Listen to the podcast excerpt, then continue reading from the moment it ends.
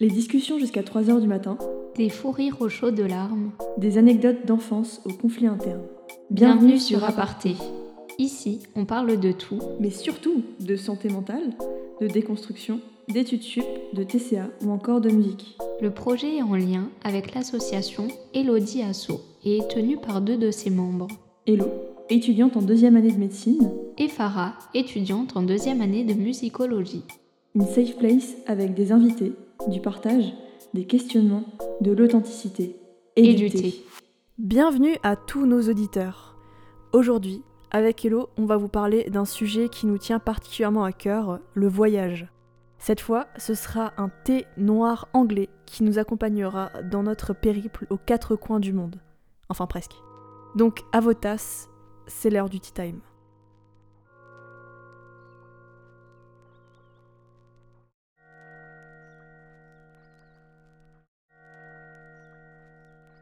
On voyage pour changer, non de lieu, mais d'idées.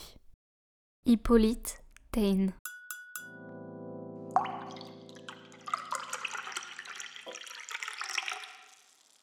Pour entrer dans le vif du sujet, j'aimerais te poser la question qu'est-ce que le mot voyage t'inspire? Alors, je trouve que c'est vraiment une question euh, très intéressante dans le sens où euh, ça dépend de quelle manière on définit le mot voyage.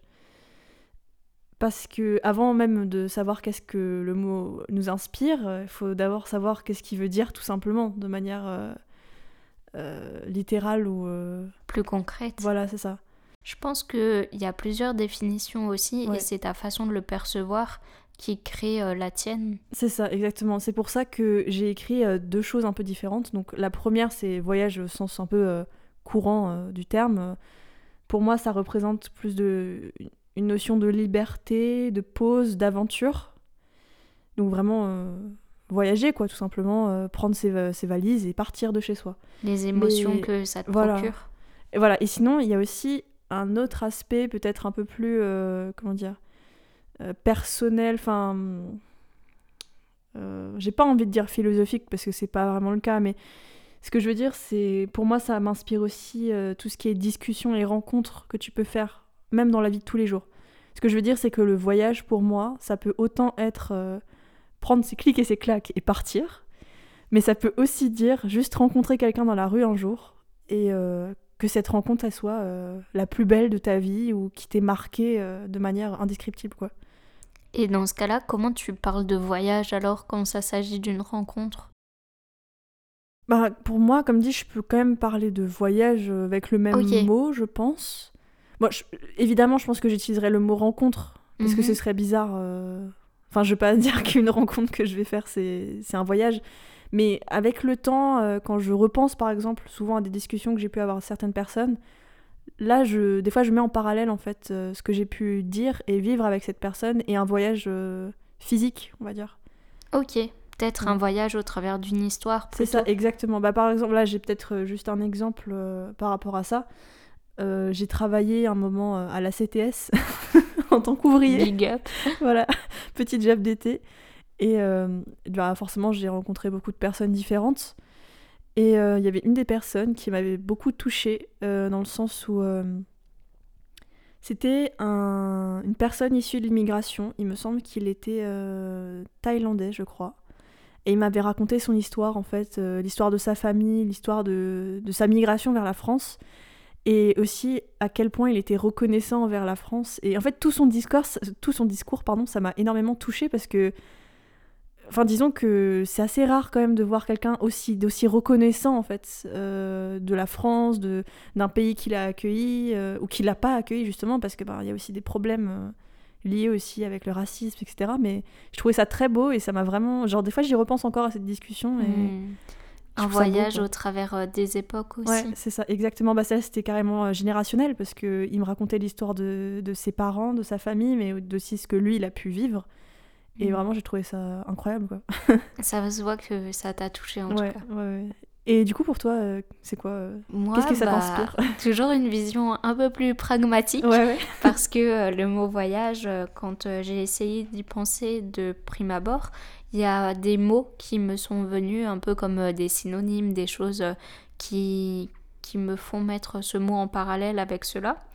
Notamment, euh, ce qui définit pour moi un voyage, c'est déjà d'aller dans un autre pays, un pays qui ne parle pas le français, pour justement être confronté à une autre langue, mais aussi aller dans ce pays, certes c'est pas écologique, mais en avion, Mm. parce que pour moi l'avion c'est vraiment un moment de pause. Et Ça, ça fait une rupture en fait avec. C'est euh, ça, ouais. et certes maintenant il y a le wifi dans certains avions, mais euh, je sais que quand tu es là-dedans, enfin, c'est vraiment un temps de pause et tu fais rien d'autre.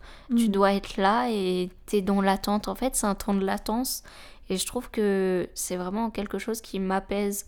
Et ça, c'est vraiment un truc euh, indescriptible du voyage parce que euh, si on prend pas l'avion, ce sera pas la même saveur Ouais, ouais, ouais. que si on l'avait pris euh, durant mon voyage. Après, bien sûr, durant le reste de l'année, j'essaye d'être au max écolo et je le prends une fois par an, grand maximum. Mm. Vraiment, je suis pas là à le prendre une fois par mois, par exemple. D'accord. D'ailleurs, Et- je trouve ça. Désolée, hein, je te coupe juste, mais je trouve ça intéressant que tu dises que pour toi, le voyage, c'est quand tu pars d'un pays.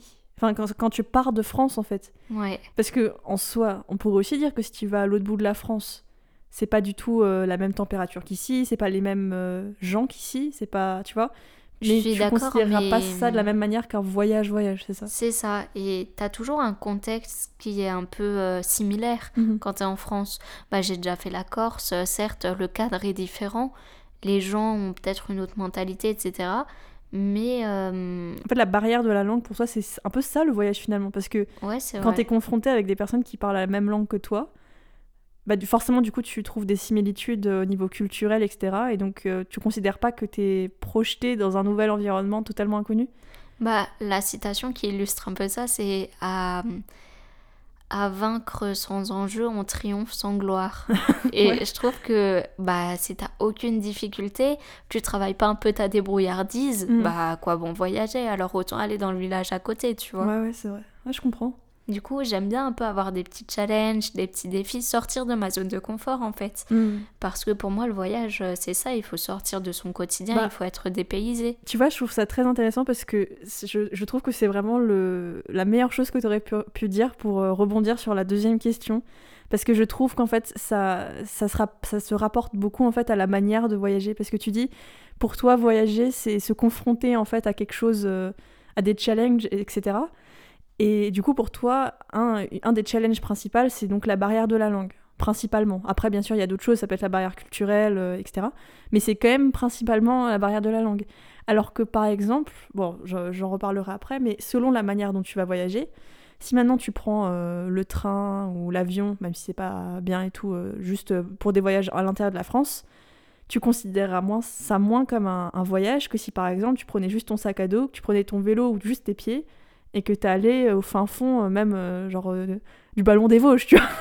Ouais. C'est pas loin, mais pourtant c'est pas du tout la même. euh, ton Et- corps va pas le vivre de la même manière, tu vois. Pour moi, c'est pas un voyage, c'est plus euh, tu pars à l'aventure, tu fais un week-end, Ouais. tu vois. C'est des staycations, qu'on- Mm. un mot qui se démocratise beaucoup en ce moment.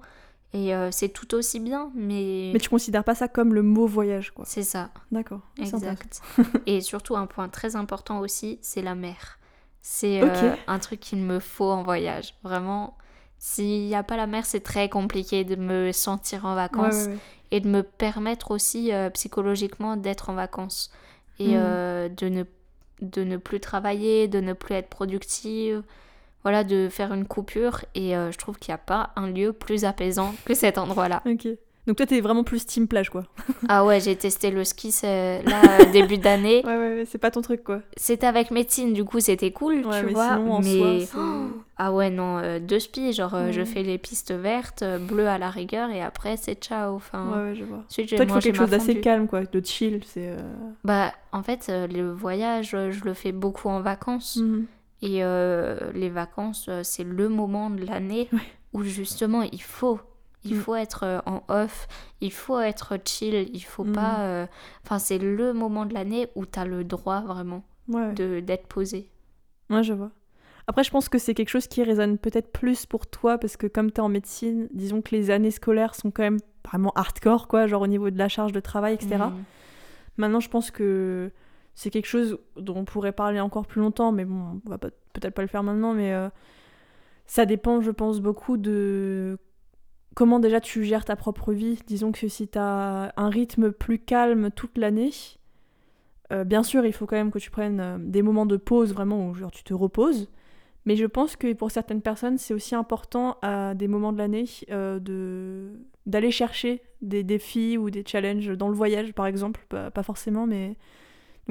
mais je trouve ça intéressant. Le fait que pour toi, en tout cas, genre comme pour toi, l'année est déjà très chargée, etc., c'est vraiment... Les, les vacances, c'est le moment où tu as le droit tu t'autorises en tout cas euh, le droit de, de te poser quoi. C'est exactement ça et là je parle bien sûr de ma propre expérience.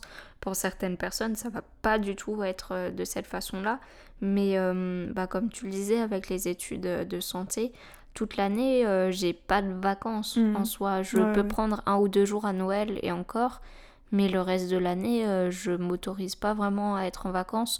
Ou alors, tu sais, tu peux te l'autoriser, mais tu as toujours un peu euh, une épée Damoclès au-dessus de toi, te disant Ah bah, quand même, euh, tu fais pause, mais tu as encore tout ça derrière.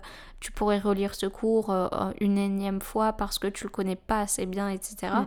En fait, tu le fais, mais tu as toujours peur des représailles derrière. je vois.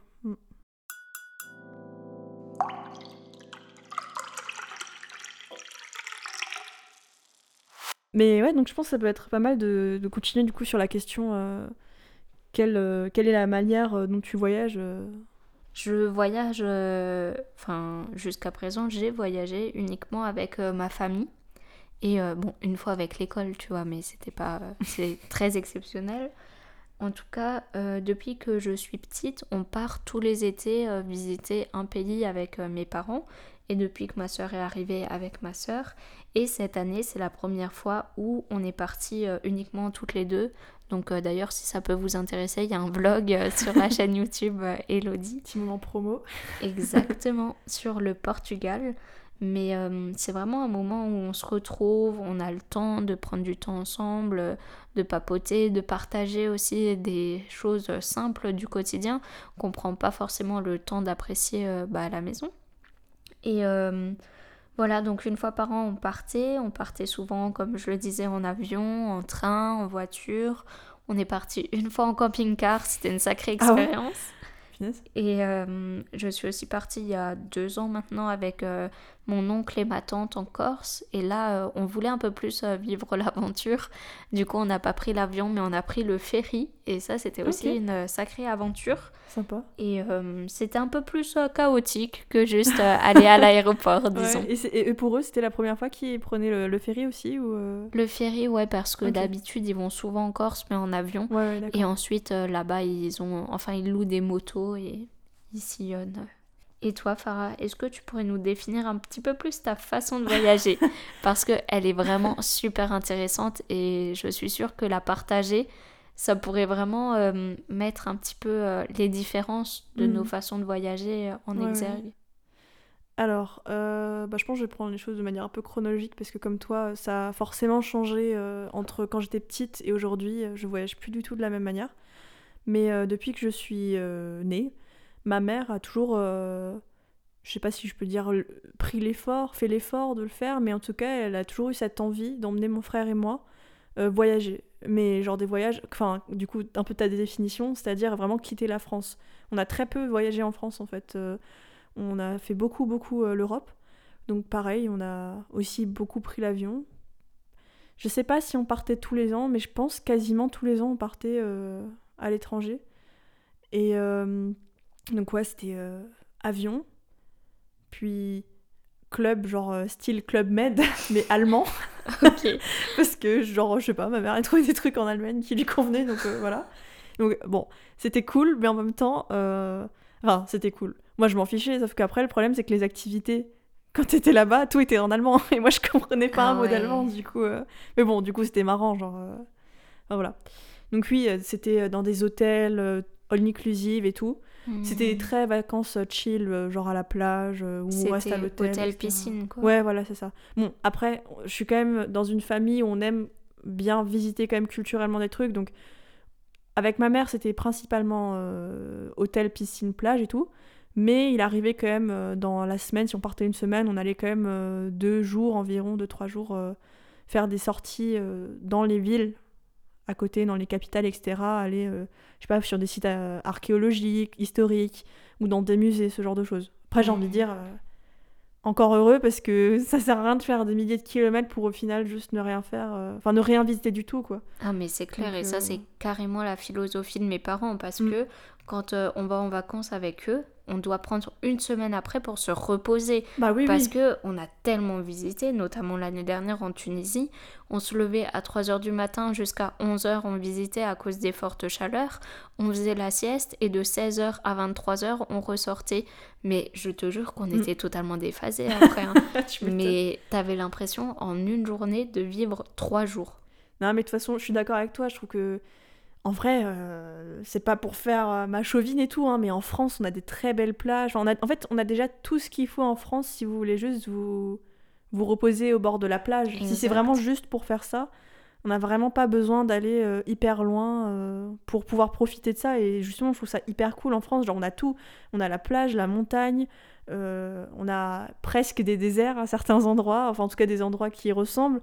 On a de la forêt. Enfin, c'est pour ça que je trouve que c'est quand même pas mal. Je crois que tu parlais de staycation, un truc comme ça. Donc c'est un peu les voyages près de chez soi, etc. Exactement. et vraiment, je pense que c'est quelque chose qui. Des fois, il faut un peu se le rappeler. Euh, parce qu'évidemment, il y a des trucs incroyables à visiter euh, à l'autre bout du monde ou euh, dans d'autres dans d'autres pays européens. Mais des fois, je me dis, si c'est pour des vacances un peu chill, bah, ça coûtera moins cher, ça fera moins de mal à la planète, et puis il y a aussi des trucs très sympas en France. C'est ça le terme euh, staycation, c'est le fait d'avoir des vacances et de rester simplement chez soi, donc à la maison pour euh, s'occuper un peu euh, des différentes choses qu'on met de côté le reste de l'année, ou simplement de découvrir le coin autour mm. de chez nous. Notamment nous, ce qu'on faisait beaucoup, c'était des week-ends un peu originaux tels que euh, le parc de Sainte-Croix, dormir avec les loups, dormir dans des cabanes, dans les arbres, etc. C'était vraiment des petites choses comme ça qu'on a testées et euh, c'est des week-ends qui font du bien des fois. Donc ça c'était euh, plutôt mes voyages quand j'étais petite. Mais ça a foncièrement changé depuis que j'ai 18 ans. Enfin, je sais même pas si je faisais ça avant mes 18 ans. Mais euh, à partir de l'année dernière, j'ai envie de dire, à partir de l'année dernière. Non, en vrai, j'ai encore, j'ai quand même oublié quelque chose qui est quand même assez important. Euh, alors, ok, je faisais un peu euh, l'équivalent des clubs med allemands avec ma mère.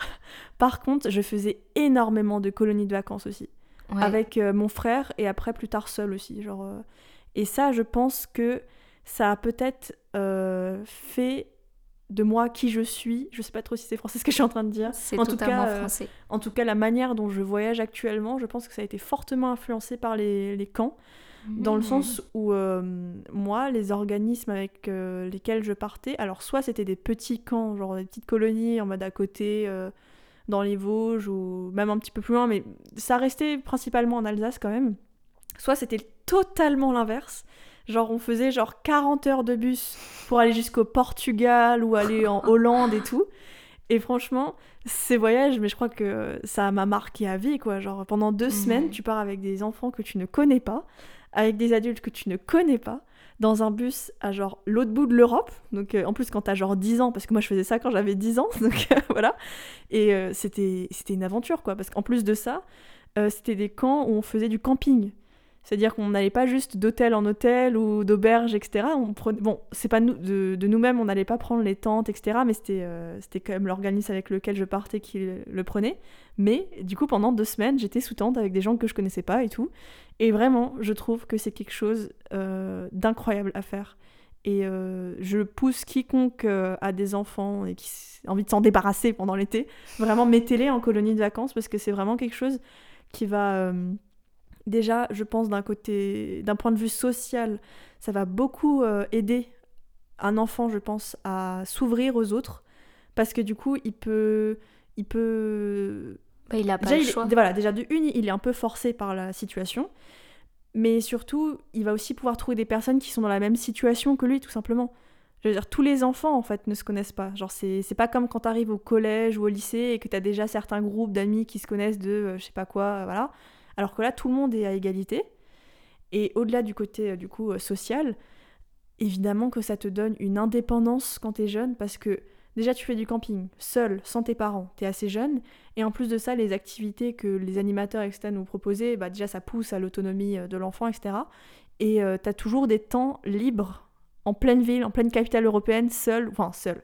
T'es en groupe quand même de 4-5, mais t'es quand même seul, genre... c'est quelque chose qui est assez, qui est assez marquant. En tout cas, moi, ça m'a beaucoup marqué.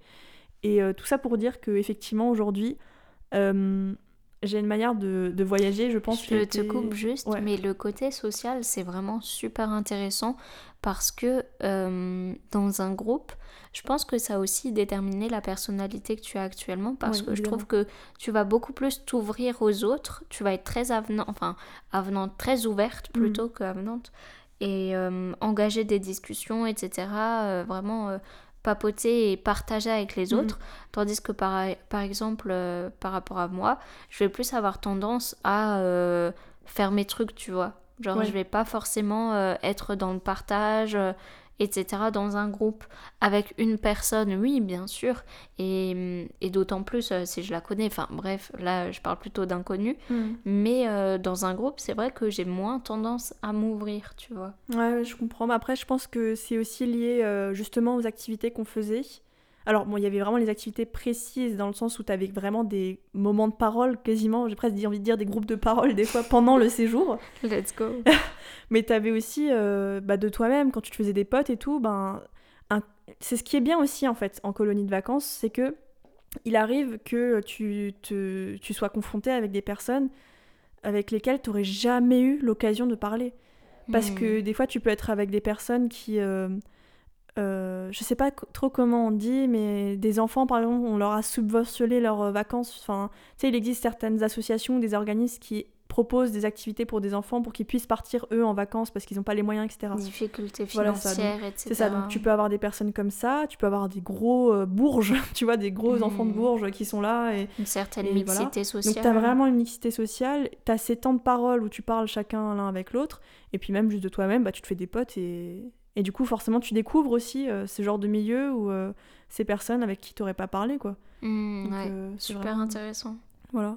Donc je pense que ça doit venir de là, mon côté peut-être. genre j'aime bien partager et débattre et tout avec les gens, donc ça vient peut-être de là.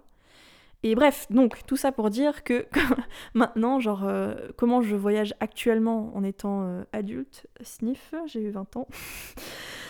Euh, ben ça. Alors, je pense qu'il y a aussi le côté écolo en moi qui a fait que je, me pousse à utiliser le plus possible les trains et euh, les bus. Enfin, vraiment les transports en commun, euh, genre j'évite au max les avions. Et euh, donc, ce qui fait que je prends beaucoup les trains ou les bus pour partir, même assez loin en Europe. Et Mais quand tu dis assez loin, est-ce que tu peux donner des chiffres vraiment pour qu'on se rende compte Parce que des fois, tu me racontes des trajets, mais c'est vraiment des périples. Bon après, en vrai, je considère que ça va, j'ai pas encore fait le plus gros, de ce que j'aimerais faire dans le futur, mais le plus loin, je pense que je suis allée en train. Euh, après, bon, le Portugal, c'est déjà pas mal loin en vrai, hein, en bus, mais je pense que ça doit être euh, la République tchèque. hein. Quand je suis allée à Prague en, en train, c'est bien à l'est quand même, je crois. Bah ouais. Je sais pas, je sais pas si Berlin, En train, je sais pas. Ça, je- franchement, bon, il y a une carte au-dessus de toi, donc euh, mais non, mais c'est trop petit. Je, je sais pas si, je sais pas si Berlin est encore plus à l'est, mais je pense que Prague l'est plus. Donc euh, le plus loin que je suis allée en train, je pense que c'est ça. Ah bah non, mais non, mais je suis con.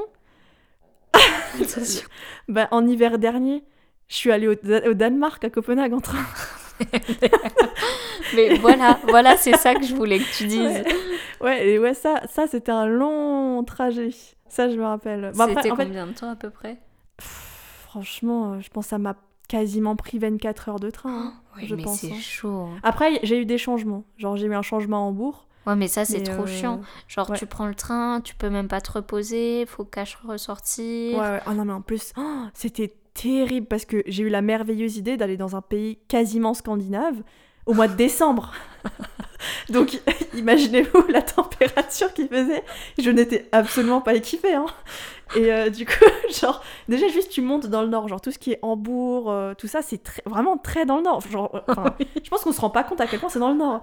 Et genre, j'y vais En tout tout. cas, toi, tu t'en es rendu compte. Et genre, genre j'arrive à Hambourg et tout.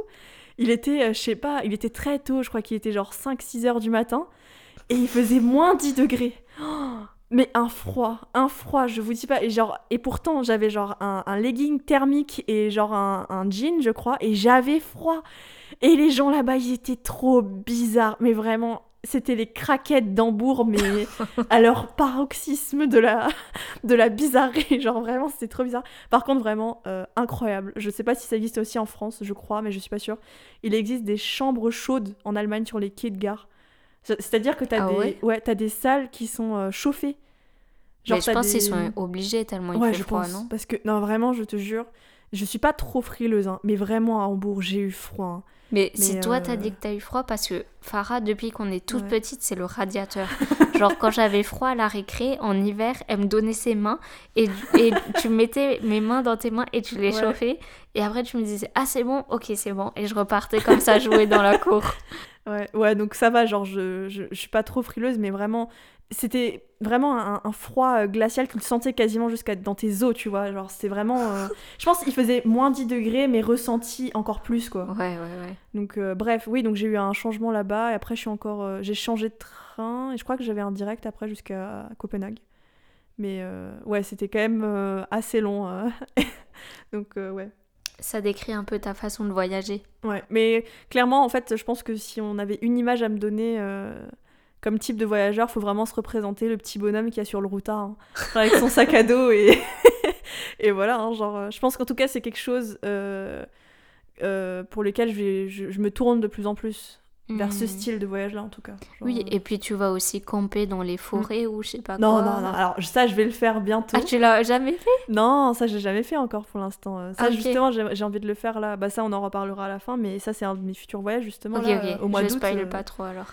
Mais euh, ouais, c'est juste, je le dis, euh, non, c'est pas grave, mais je vais faire un trek dans les Vosges et notamment, je pense que je vais camper euh, dans la forêt, notamment. Mais euh, j'ai- pour l'instant, j'ai jamais fait. Mais c'est un truc que j'aimerais trop faire dans l'avenir. Ça a l'air cool, tu Ouais. vois, mais vous, vous partez six jours, hein, c'est long. Oui. bah, Genre, oui. dans la forêt, moi, six jours, je sais pas si je tiens en vrai. Ah bah après, tu te reconnectes avec la nature et tout, c'est pas mal. non, mais on verra, j'ai jamais fait ça, du coup, ça va être cool. Ouais, tu nous feras un petit update. Ouais. Mais c'est vrai qu'avec mes parents, tu vois, j'ai quand même pris l'habitude d'avoir un petit confort quand on voyage. Mm. Genre, c'est à chaque fois hôtel euh, 4-5 étoiles, des trucs comme ça. On a fait une fois un camping, mais c'était un camping étoilé en Bretagne. Genre, euh, ouais, je vois. on n'a pas la même def euh, camping. Ouais, ouais, je vois. Parce que, enfin, je sais pas, on a toujours eu euh, l'impression qu'en vacances, il fallait marquer le coup, on va dire. Mm. Et du coup, euh, faire du camping euh, dans, dans le jardin, euh, on Ouais, pourrait ouais. le faire, tu vois. Bah, ça rejoint un peu l'idée de que le, les vacances, donc le voyage, c'est le moment où tu te reposes en fait. Enfin, c'est, enfin, tu te reposes, mais en- enfin, c'est ce que tu disais. T'as ce petit confort de. Ouais, c'est ça en T'essayes de te chouchouter un peu. C'est un peu le moment où tu vas pas mettre ton corps en galère. Genre, c'est pas du tout le moment, quoi. Ouais, c'est ça, c'est le moment bien-être en fait.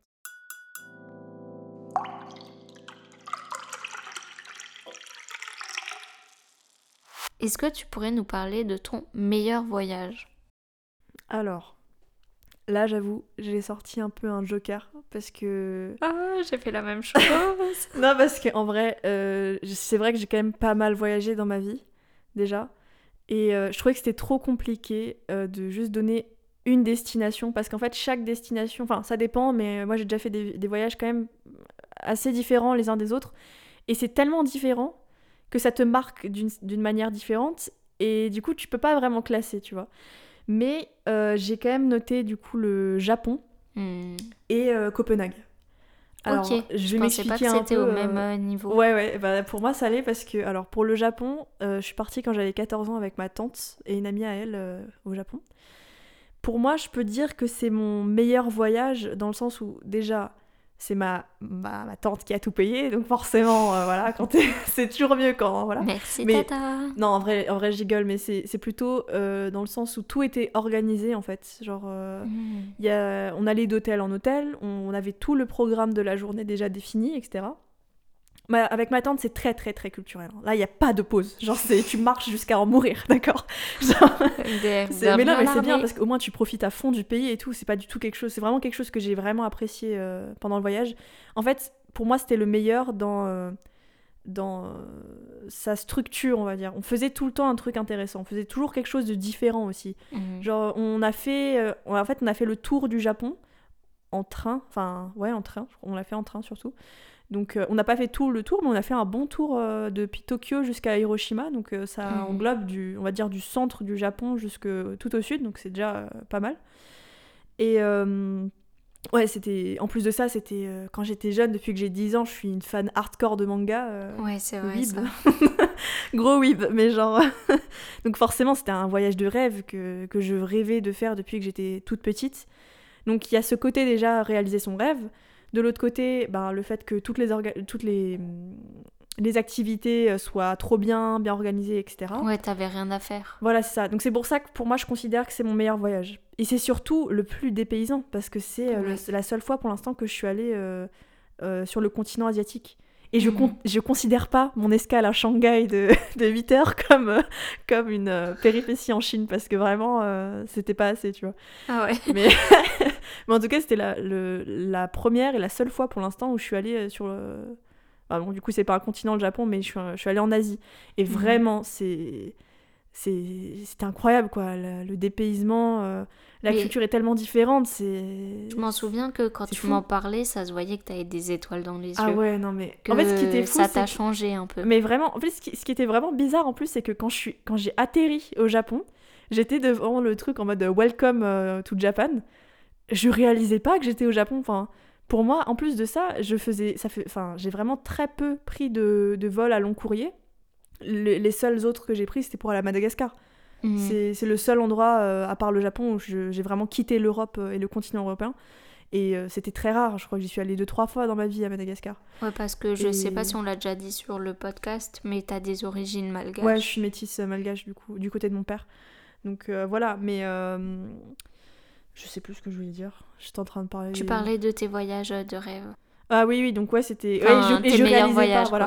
Et comme j'avais l'habitude de prendre des, juste des avions euh, de, enfin, qui durent en, en tout cas, euh, enfin, on va dire 2-3 heures max, bah c'est, ça reste en Europe. C'est c'est un dépaysement parce que c'est pas la France, etc. Mais ça reste en Europe. Donc c'est encore différent que, un- je pense, un voyage vraiment à l'autre bout du monde. C'est vraiment le cas. Genre le Japon, c'est à l'autre bout du monde par rapport à la France. Ouais. Et euh, vraiment sur beaucoup de points différents, je pense que ça m'a beaucoup marqué et c'est pour ça que je considère que c'est le meilleur. Mais j'ai quand même rajouté Copenhague du coup, parce que donc Copenhague, ça c'est euh, un voyage que j'ai fait l'année dernière euh, pendant les vacances d'hiver. Et je considère que c'est un de mes meilleurs voyages parce que c'est le premier voyage que j'ai fait toute seule. Et de prendre le train toute seule de, euh, de là où on habite jusqu'à Copenhague, c'est une dinguerie. Vraiment, c'était long, c'était fastidieux, mais c'était, ça, en valait, ça, en- ça en valait vraiment la peine.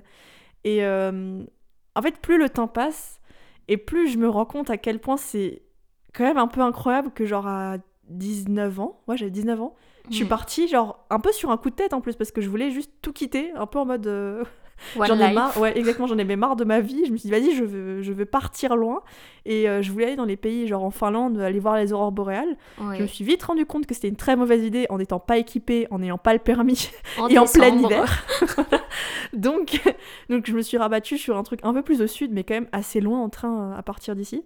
Et d'ailleurs, Et- qu'est-ce que tu penses de la- l'amalgame qui est souvent fait avec euh, les personnes qui se sentent perdues dans leur vie, qui ont des problèmes, Mhm. peut-être euh, une détresse un petit peu mentale, Ouais. et qui décident de partir en vacances, en voyage? Alors je trouve que c'est une très bonne question parce que c'était un peu mon cas quand je suis partie euh, à Copenhague et je me suis rendu compte là-bas à quel point ça ne servait à rien de fuir ses problèmes dans un autre pays. Et pourtant je suis restée, euh, je crois, une semaine là-bas hein, à peu près. Et vraiment j'ai trop kiffé mon voyage parce que j'ai fait des trucs trop bien. Je vous en enfin je vais vous en parler tout à l'heure et tout. Mais il y avait vraiment des moments parce que du coup t'es très seule vu que tu pars seul, donc t'es aussi seul avec toi-même, et t'as aussi beaucoup le temps de réfléchir à toi-même et à tout ce qui se passe et tout euh, dans ta vie. Et vraiment, je me suis rendu compte que ça, ça changeait pas trop euh, mon état mental, le fait d'être partie. Alors oui, peut-être qu'il n'y avait pas tous les autres problèmes euh, environnementaux, on va dire, euh, dans le sens euh, tout- toutes les choses extérieures qui pouvaient peut-être Contextuel.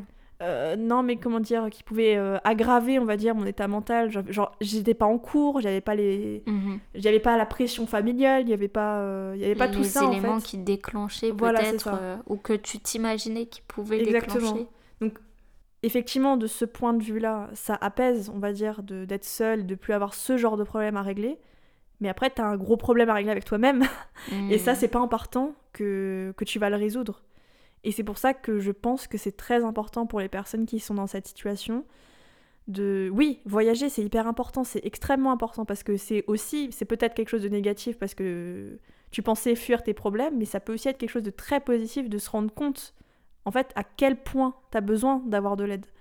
Et que juste toi-même, face à toi-même, tu peux pas euh, t'aider suffisamment... euh, et te sauver entre guillemets. Bon, je dis pas, euh, voilà, je dis pas à ce point-là, mais tu peux pas t'aider toi-même euh, à partir d'un certain point, je pense. Donc, euh, Mais c'est bien de te l'entendre dire aussi. ah non, mais ça, ça vraiment, j'ai même fait des vocaux et tout, euh, et j'ai écrit des choses parce que j'écrivais beaucoup aussi quand, quand je vais pas bien. J'écris beaucoup, j'ai un calepin et j'écris un peu ce qui me passe par la tête. Et j'ai énormément. mais Farah, gros cœur sur toi pour ce mot. Ouais, et j'ai, moi, du coup, ce que je faisais, que, ça, par contre, je fais ça depuis que j'ai commencé à voyager du coup euh, seule avec mon sac à dos et les trains et tout ça. Mhm. J'ai toujours un carnet de voyage sur moi, tout le temps. À chaque génial. fois, à chaque fin de journée, j'écris tout ce que j'ai fait. Je laisse de la place pour, euh, mettre des photos, etc., coller des tickets, des billets. Et je trouve que vraiment, je vous conseille à 1000% de le faire parce que des fois, j'ai l'impression qu'on vit certaines, euh, certaines choses, certains... Même pas que les voyages, hein, mais juste de manière générale. On vit des choses, on les vit sur l'instant T, et c'est très bien, mais des fois, on oublie un peu.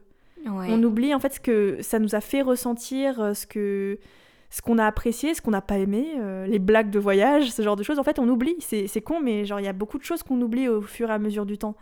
Et ça, ça me fait extrêmement peur. Ouais, et moi aussi. Et c'est pour ça que je me dis, pour rentabiliser un maximum l'argent que j'ai mis dans ces voyages, parce que ça coûte quand même beaucoup d'argent, bah je, je veux laisser une trace aussi euh, écrite pour pouvoir moi-même après me remémorer tout ce qui s'est passé. Hmm. Et euh, bref, ouais, du coup je disais ça, donc j'écrivais beaucoup. Mais attends, quand- mais c'est super intéressant, mais c'est peut-être pour ça aussi qu'on s'est lancé dans le podcast, tu Mais vois. peut-être, ouais. ouais Pour avoir possible. une trace de, de tout ça. Ouais. hein.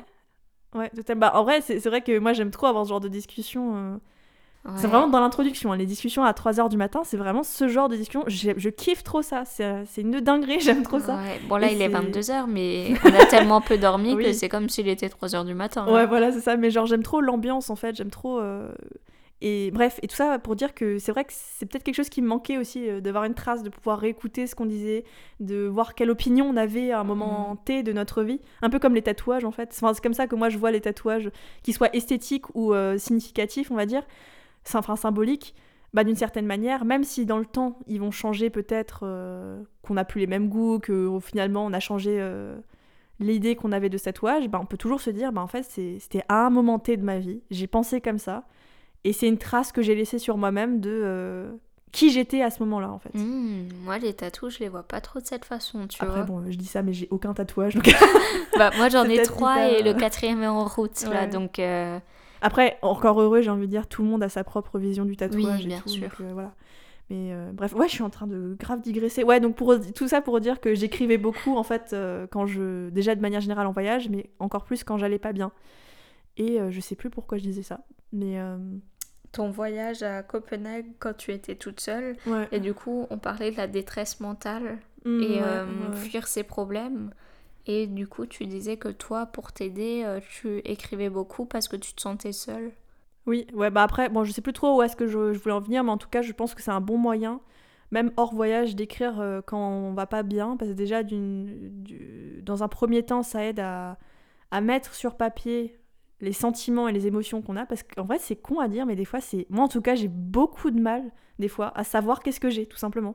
Des fois, je ne comprends pas pourquoi je suis dans un, dans un état ou un autre, et je trouve que c'est hyper bien de pouvoir l'écrire, parce que quand tu écris quelque chose, t'as plus le temps en fait de réfléchir à ce que ça veut vraiment dire et pas juste dans l'instant T comme dans la parole euh, ou dans la parole on a par exemple tics de langage ou autre en fait qui fait que on n'est peut-être pas aussi clair que ce qu'on a envie de l'être Mais ça me fait sourire parce que mon dernier post sur Insta sur le Ouais. compte Elodie, c'était le journaling. Et je Ah, disais euh, ce que ça m'apporte Mm. et euh, que c'est vraiment une solution que j'ai mis en place euh, cette année Ouais. et qui m'a fait beaucoup de bien parce que, euh, tu vois, bah, par exemple aujourd'hui quand t'es arrivé, Mhm. euh, je te dis, oh aujourd'hui j'ai l'impression d'avoir rien fait, etc. Ouais. Sauf que je te dis, euh, enfin tu me poses la question, mais qu'est-ce que t'as fait aujourd'hui? Une je commence- à te dire ah bah j'ai fait ça ça ça ça ça ça ça et tu me fais mais mais t'as fait plein de trucs tu vois. Ouais, et ça je m'en rends pas compte parce que je sais pas mon cerveau il est en mode euh, toujours plus peut-être. Ouais. et euh, toujours dans le futur. Et du coup il analyse pas assez. Et le fait de faire mon journaling le soir et de me dire bah aujourd'hui je suis reconnaissante pour aujourd'hui j'ai fait ça Mm. de barrer en fait sur mes to-do list euh, tout ce que j'ai fait mais ça fait un bien fou tu vois. Ouais, non, c'est et euh, même de me poser des questions sur, sur euh, ma vie, sur la personne que j'ai envie de devenir, parce qu'on n'en parle pas assez, mais la vingtaine, euh, Ça hit fort, hein. Ça fait Voilà, mal. hein. Ça fait très mal. c'est un peu euh, l'adolescence euh, évoluée, tu vois. Ouais, ouais.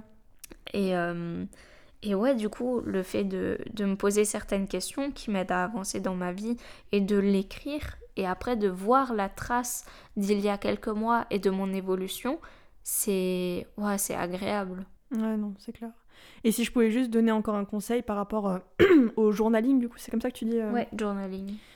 Je pense qu'il ne faut pas non plus se mettre trop la pression dans le sens où je me rappelle quand j'étais jeune, euh, je pense tout le monde a un peu eu cette envie, cette fascination entre les films, ce genre de choses, de vouloir tenir un journal intime.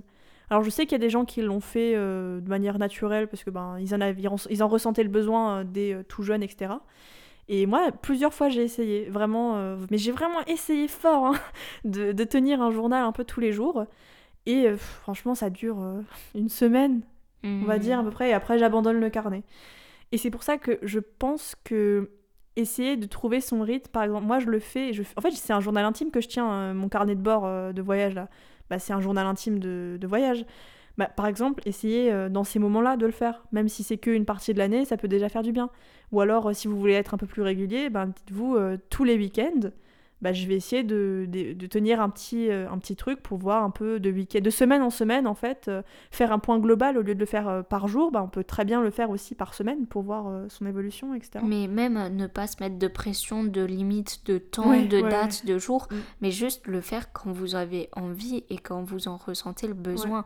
C'est pas plus compliqué que ça. Il faut remettre un peu plus d'intuitivité dans notre vie parce que on a tendance à tout automatiser, mais euh, on n'est pas fait pour ça. euh, surtout, tout n'a pas besoin d'être esthétique comme sur Instagram, Ouais. d'avoir des pages nickel, de pas avoir de ratures dans son journal intime, etc. Euh, Enfin, c'est vrai que moi j'avais une, une idée assez idéalisée en fait de ce journal un peu sacré, euh, Mm. d'une pensée extraordinaire, sans faute, sans rature. Là, vous alors écrivez que- pas un livre, hein, Oui, voilà, alors qu'en fait, ben. Non, c'est un journal intime, c'est un, un brouillon en fait de votre pensée, littéralement. C'est juste des pensées griffonnées qui vous laissent de l'espace après dans votre esprit. Oui, c'est ça. Exactement. Et euh, ouais, du coup, je voulais juste, donc pour euh, Copenhague, donc c'était cet aspect euh, voyage un peu extraordinaire dans le sens où j'ai pris le train jusqu'à Copenhague depuis, depuis Strasbourg. Et surtout, après, il y avait premier voyage seul. Et surtout, les activités que j'ai fait, euh, c'était c'était trop bien, quoi. C'est j'ai vraiment un des souvenirs qui m'a marqué. Bon, il y en a plusieurs, il y en a vraiment beaucoup qui m'ont marqué euh, dans ce voyage, hein, mais un, des, un qui m'a marqué, c'était euh, un parc d'attractions assez connu là-bas. Et vraiment, ça faisait mais longtemps, très très longtemps, que j'avais plus été émerveillée par quelque chose. Mais c'était quoi le nom? Euh, je me rappelle plus. Oh, tout le monde va être dégoûté là. Alors, je vais peut-être essayer de le trouver d'ici la fin de l'épisode, comme ça je peux peut-être vous le dire en fin d'épisode, mais euh, comme ça je sais plus. Et en fait, c'est trop bien parce que pendant l'hiver, pendant l'hiver, ils font des décorations de Noël. Et en fait, c'est un parc d'attractions qui est entièrement décoré euh, en déco de Noël avec des illuminations, etc. Et juste l'entrée, elle est déjà payante, juste pour voir ça. Et si tu veux faire les attractions, il faut payer plus. Mais bon, après, en plein mois de décembre, j'avais vraiment pas envie de faire des attractions. Tu donc, euh, voilà. Mais vraiment, juste la décoration et tout. Et c'est fou à quel point ça m'a remis dans un état genre euh, d'émerveillement, comme quand t'es enfant devant le sapin et que Hmm. c'est ton premier Noël et que t'as ton cadeau. Et c'était exactement ça. Et ça m'a fait un bien fou, en fait, de de reconnecter avec mon enfant intérieur un peu, tu vois. C'est euh.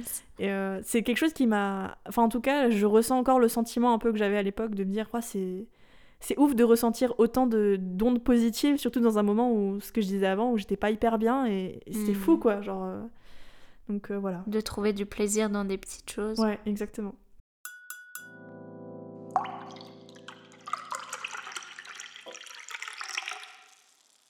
Quel est ton pire voyage? Alors, très dichotomique tout ça. Mais euh, pour mon pire voyage, hmm, je dirais que c'était en Écosse, pas pour euh, le voyage en lui-même, mais les conditions dans lesquelles euh, je suis partie, puisque je suis partie avec euh, une autre personne et ça s'est pas super bien passé. Et et ouais, enfin, quand tu pars en vacances, il n'y a pas que. En voyage, pardon, il n'y a pas que euh, la destination, euh, le moyen de transport qui compte, mais aussi les personnes qui t'accompagnent. Et euh, voilà, cette personne avec qui j'ai dû partager ce voyage, c'était pas vraiment quelqu'un de très sain et bénéfique pour ma personne. Mais au final, on a dormi dans une auberge de jeunesse. Et euh, en plus, c'était une galère parce que euh, il avait, enfin, euh, on avait oublié de réserver la place pour moi, tu vois, dans l'auberge. Et du coup, on a dû attendre des heures et des heures le soir de notre arrivée parce qu'il fallait qu'il regarde pour nous trouver une chambre, etc. Et on s'est dit, mais c'est mort, on va dormir sous les ponts, tu Mm. vois. Enfin, on était au bout vraiment avec nos valises et une journée de voyage dans les pattes, donc t'es un peu claqué quand même. Mm.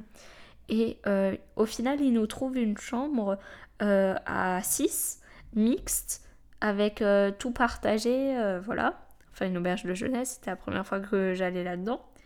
Et on arrive dans la chambre, et là, quatre bonhommes, mais genre bonhommes, tu vois, genre steak et tout. Et ils étaient, il y avait, je crois, un typé maghrébin et un typé renois.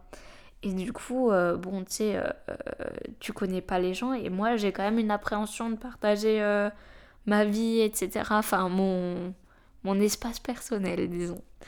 Et du coup, j'avais un peu une appréhension face à ces gens que je connaissais pas. Et, et, et oui, il y avait aussi deux hommes, une cinquantaine d'années, cisgenres blancs. Et du coup, hop, le voyage se passe, alors je profite un peu des activités de mon côté. Et puis, euh, il y a un soir où ça s'était vraiment mal passé avec l'autre personne. Et du coup, euh, j'étais vraiment pas bien, j'étais un peu en pleurs, etc.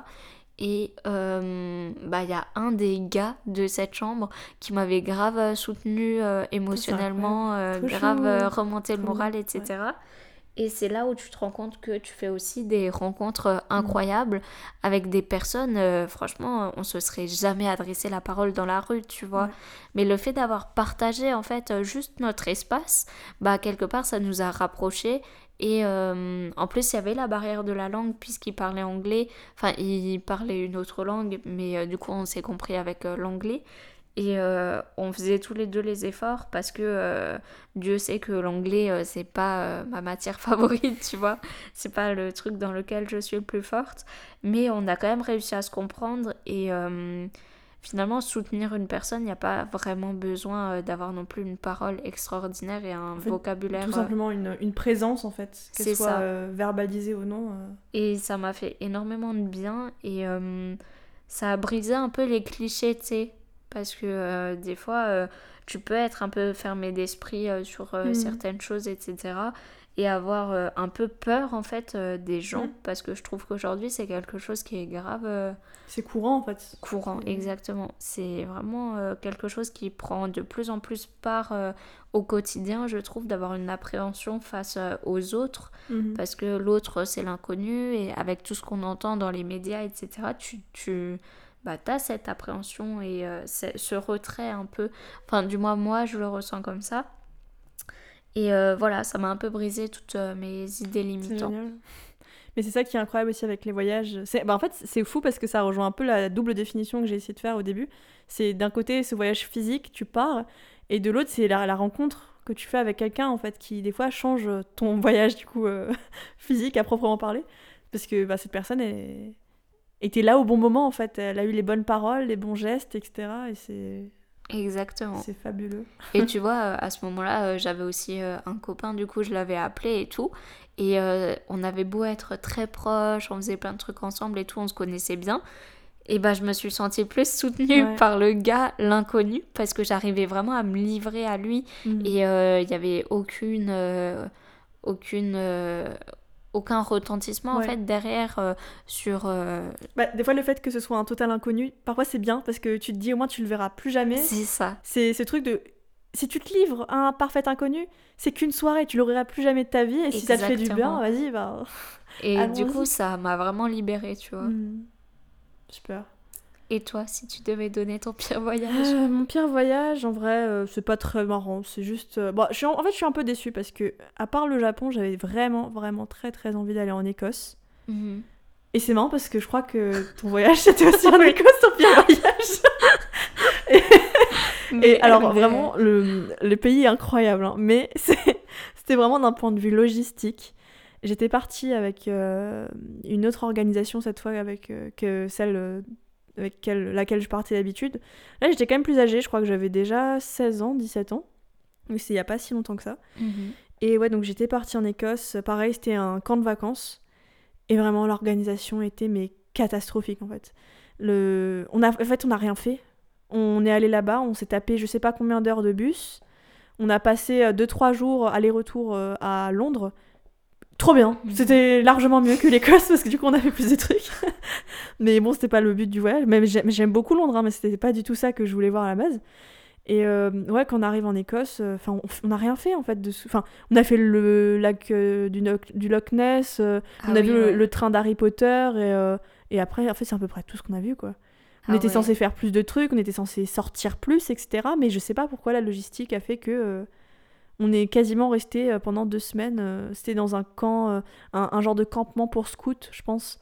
Et il était très bien, hein, mais du coup, ça, ça avait autant d'intérêt ou en tout cas de retentissement de ce que j'ai déjà pu vivre dans des colonies de vacances à genre 20 minutes de chez moi quoi c'est mmh, donc j'étais déçue j'étais déçue dans le sens où en fait j'ai pas vraiment voyagé tout simplement genre je suis restée dans une maison ou dans un endroit en tout cas mais pendant pendant longtemps et loin pour rien. Donc euh, c'est pour ça que c'est sûr et certain, je referai l'Écosse pour, euh, pour vraiment le faire tout simplement parce que... Eh bien on touche du bois pour que ça se passe bien et que tu partes avec la bonne personne et un bon programme. Ouais c'est clair, c'est clair.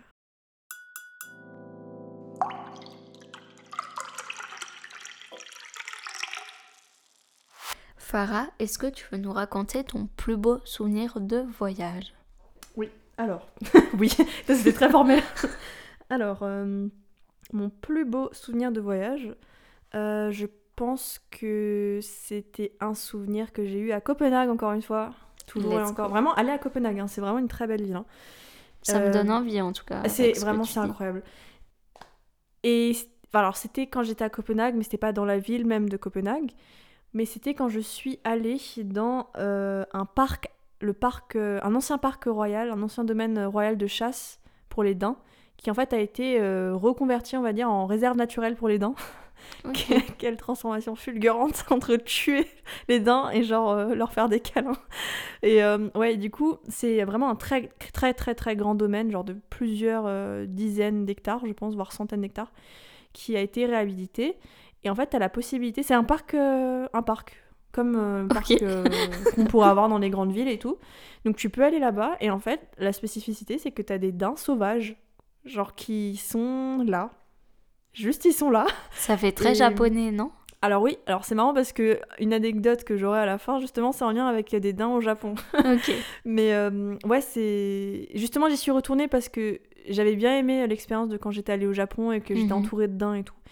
Et j'étais allée et en fait au début, j'avais eu trop peur. Mais vraiment, je vous dis, j'avais eu trop peur parce qu'en fait, c'était des, des hardes ou des hordes de, de cerfs et de daims.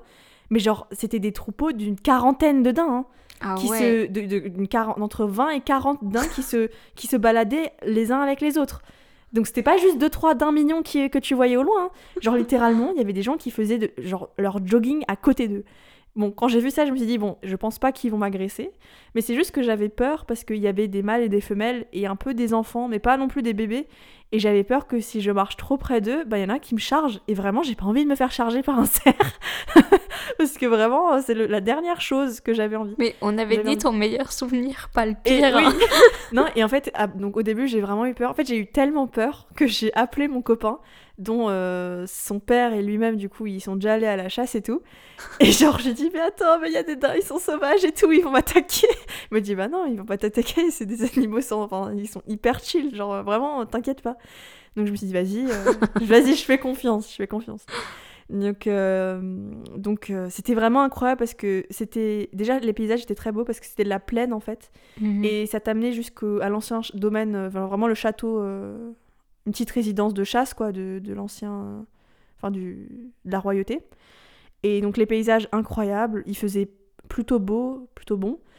Euh, tu voyais des daims et des cerfs en liberté. Mhm. C'était Et je crois même des caribous, parce qu'il y, avait... il y en avait qui avaient des cerfs un peu particuliers. Euh, Donc, euh, vraiment, c'était trop bien. Et en fait, ils avaient des points de nourriture un peu partout dans le parc. Et donc tu pouvais marcher, vraiment marcher à côté d'eux, et c'était fou. En fait, ce qui est vraiment fou, c'est de voir, genre c'était, il y avait tellement de, cer- de cerfs et de, de daims. Genre c'est pas comme si t'en voyais un, euh, genre vraiment t'en voyais, mais vraiment beaucoup, des dizaines et des dizaines. et, et ce qui était trop bien aussi, c'était juste d'observer la nature, et des fois tu voyais genre des, des cerfs euh, en mode mal alpha et tout, ou genre juste euh, qui étaient euh, en dehors du groupe et qui qui partaient en reconnaissance ou qui se battaient, etc. Et c'était incroyable, vraiment, c'était hors du temps en fait. Ça, ça résonne beaucoup en moi parce que mon fou. meilleur souvenir, il est un peu en parallèle euh, du tien. Ouais. Parce que tu parlais beaucoup de la nature, etc., Mhm. d'être confronté à ça. Mon meilleur souvenir, c'était en fait quand on a fait du catamaran pour aller voir des dauphins à la mer.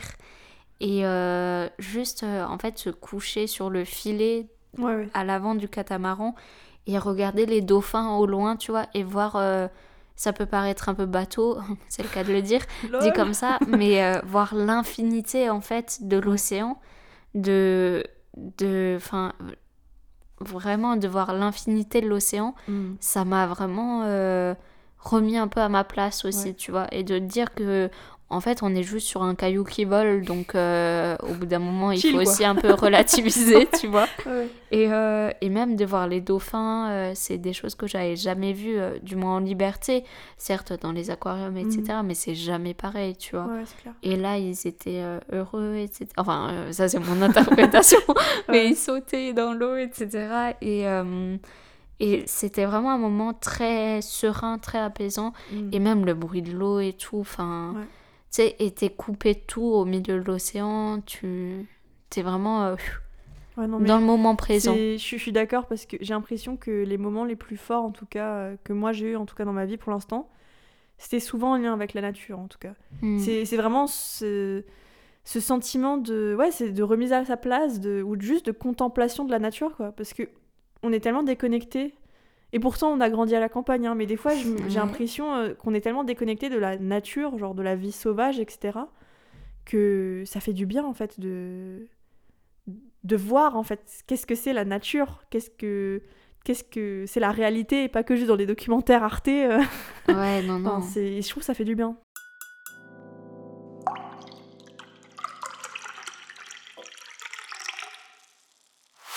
Pour poursuivre, euh, Elodie, quelle est ta plus belle euh, découverte? Hum, je pense que le terme découverte, on peut se l'approprier. Mhm. Et euh, une de mes plus belles découvertes en termes de personnes, je pense que c'était notre euh, taxi driver euh, à Madère sur une île portugaise, puisque euh, on a fait la visite de cette île avec un seul chauffeur de taxi et il s'appelait Nuno ou Nino, je sais plus exactement Nino. son nom. Ouais, non, je pense pas. Nino, mais peut-être Nuno, en- Ouais, ouais. enfin quelque chose de similaire. Et il avait un petit taxi jaune et il nous fait visiter toute l'île. Mais, oh, mais on a été sur des routes où en fait on roulait dans les nuages tellement la route était C'est haute. incroyable Et c'est là où j'ai pu toucher des nuages et j'étais vraiment tellement déçue qu'en fait c'était comme quand tu touches de l'air et il n'y avait Ouais. absolument rien. Il n'y avait même pas une petite consistance, rien Ouais. du tout. Genre tu brasses de l'air avec ta main, c'est pareil. Un nuage c'est vraiment comme ça. C'était même pas genre un peu humide ou je sais pas. Rien, rien. J'étais déçue. Tu vois ta déception parce qu'il n'y avait pas de programme Ouais. durant le voyage? Bah exactement pareil. Quand j'ai touché un nuage pour la première fois. Et euh, du coup, ouais, il nous a fait vraiment toute la route et il, nous montrait des petits coins euh, typiques, tu vois, des Mhm. petites caves, etc. Et, euh, et en fait, il prenait des routes. Enfin, là-bas, les routes, c'est abusé. Mais nous, on était derrière avec ma soeur. Et quand il y avait une montée, en fait, le pare-brise, tu voyais que du macadam. Comme si on allait foncer Ah dans ouais un mur. Oh. Et tu voyais plus rien autour. Et on avait la trouille. Mais oh, et après on prenait des petits des petits passages là, ils nous faisaient prendre des raccourcis et C'est tout. ça le voyage, c'est ça Mais le. MDR, genre vraiment Le challenge, la peur. Ouais, la découverte Ouais, la quoi. découverte, la découverte. Et euh, sinon, euh, plus une découverte euh, gastronomique, c'est quand je suis partie en Corse et j'ai goûté, bah du coup je suis végé, mais j'ai goûté là-bas les aubergines à la bonifacienne et mais un délice. hein. Et ils font en fait euh, des aubergines farcies avec, euh, si je me trompe pas, il y a un peu des tomates. Enfin, Mhm. j'ai mangé au resto, du coup je connais pas la recette, mais euh, il y a un peu des tomates et de la mie de pain qui fait une garniture. Et c'est délicieux. Mais euh, Ah, je j'en ai pas encore refait moi-même. En tout cas, dans le resto là-bas, c'était génial. Mais vraiment, les aubergines, je trouve que c'est trop sous-côté. hein. C'est genre là, c'est petit aparté nul, mais vraiment, c'est mon légume, c'est ma révélation légume de cette année. Ah c'est même pas une blague. hein. Genre, j'ai découvert qu'on pouvait faire tellement de recettes déjà euh, Ouais, délicieuses, hein. et surtout, tu peux faire tellement de comment dire, euh, de plats végés, enfin de substituts végétaux avec de Mm. l'aubergine en fait, et c'est trop bon. Vraiment, Mais ce que j'aime bien faire, c'est tu sais, les petites pizzas euh, Ouais, apéro. ouais. Bah, genre, euh, au lieu de mettre la pâte, Mhm. je mets des aubergines, c'est super bon, tu vois. Ça a l'air trop bien. Et même les lasagnes. euh, Ouais, ouais, ouais, tu m'étonnes. Moi, ma petite recette, si quelqu'un s'intéresse, euh, Voilà. mais euh, s'intéresse aux aubergines.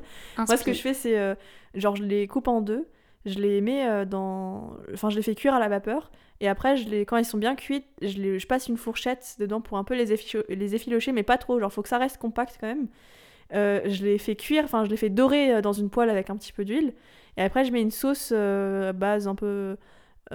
sauce soja avec, Avec un du petit peu de sucre, non Ouais, tu peux en mettre. Enfin, en fait, c'est vraiment comme tu veux. Et en fait, euh, ils utilisent ça au Japon comme. euh, je sais plus comment ça s'appelle. euh, euh, en gros, c'est un plat de riz et au-dessus, c'est du poisson, c'est de l'anguille. Et c'est trop bon. Vraiment, c'est un de mes plats préférés japonais. Et en fait, ben, ça, c'est un substitut végétal et il est incroyable. Genre, c'est trop bon. Déjà, visuellement, t'as l'impression que c'est du poisson, pour ceux qui. Voilà. Et euh, en plus, au niveau gustatif, euh, c'est trop bon. Le seul truc un peu énervant, c'est qu'il faut que tu fasses. euh, faut que tu le fasses cuire à la vapeur avant, mais. Mais c'est tout, quoi. Genre, voilà, quoi. Ok, par contre, ça vient de me faire penser à un truc, mais un des trucs que j'adore avec l'aubergine, c'est le caviar d'aubergine à Ah la ouais. libanaise. Ah, ça, c'est Mais ça a un nom, mais je me souviens plus Le exactement. moutabal, non Oui, Ouais, voilà, c'est ça. bon. J'étais en train de le chercher là, mais oh, ça, mais c'est comme le houmous. hein. Je pourrais Ah, mais manger ça, mais hein, toute la journée. Mm. Drogue, drogue, drogue. Non, vraiment, c'est trop bon. Putain, on a fait une aparté sur l'aubergine, quand même, c'est une dinguerie. Cet épisode va être long. Écoutez-le en deux fois si jamais. hein. Ouais, ouais. Le bouton est là pour ça. Et toi, tu veux peut-être nous partager Ouais, euh, ta plus belle découverte À part l'aubergine? Alors, moi, ma plus belle euh, découverte. euh, et c'est marrant, en fait, parce que j'ai pensé très fort à cette partie de l'épisode, enfin, cette question, en tout cas, quand t'as parlé euh, de l'inconnu dans l'auberge de jeunesse. Parce qu'en fait, moi, ma plus belle rencontre. Enfin, ouais, je me suis un peu spoilée, voilà. ma plus belle découverte, c'est. En fait, la redécouverte de la pureté des relations humaines, entre guillemets. Alors c'est un peu bizarre dit comme ça, mais en fait euh, j'ai rencontré quelqu'un euh, pareil à Copenhague, toujours et encore à Copenhague, dans mon auberge de jeunesse. C'était une euh, jeune hongkongaise. Et on a commencé à sympathiser et tout à un moment. Elle, était elle est arrivée un petit peu, je crois, un ou deux jours après moi. Je Et on connais a- déjà cette histoire, alors je vous laisse l'apprécier. Et du coup, on a un peu, ouais, on a un peu euh, sympathisé et tout. Et c'était trop bien parce que toutes les deux, on était dans la même situation. Elle, elle faisait un tour d'Europe, mais vraiment en vénère. hein, genre, elle a fait quasiment toute l'Europe seule en Flixbus, genre depuis Prague, parce que je crois qu'elle était étudiante euh, euh, à Prague. Enfin, elle était venue pour ses études à Prague. Et euh, du coup, je l'ai, je l'ai, ouais, on a commencé à parler et tout, à sympathiser.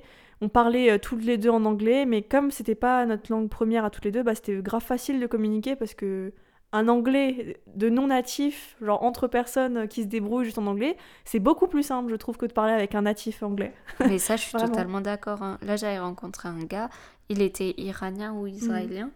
Mais oh, moi, je suis vraiment une brêle en anglais et on arrivait à se comprendre, tu vois. Bah et oui, quand je savais que- pas le dire, j'essayais de le mimer et tout, Et mais c'était hilarant. Mais oui, et après, que- il fait I know, I know, tu vois.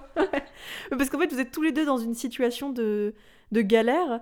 Donc, vous utilisez des mots simples et des gestes. Et vous, et vous savez, en fait, que c'est comme ça que vous communiquez. Donc Et ça met grave un bon feeling Ah ouais, direct.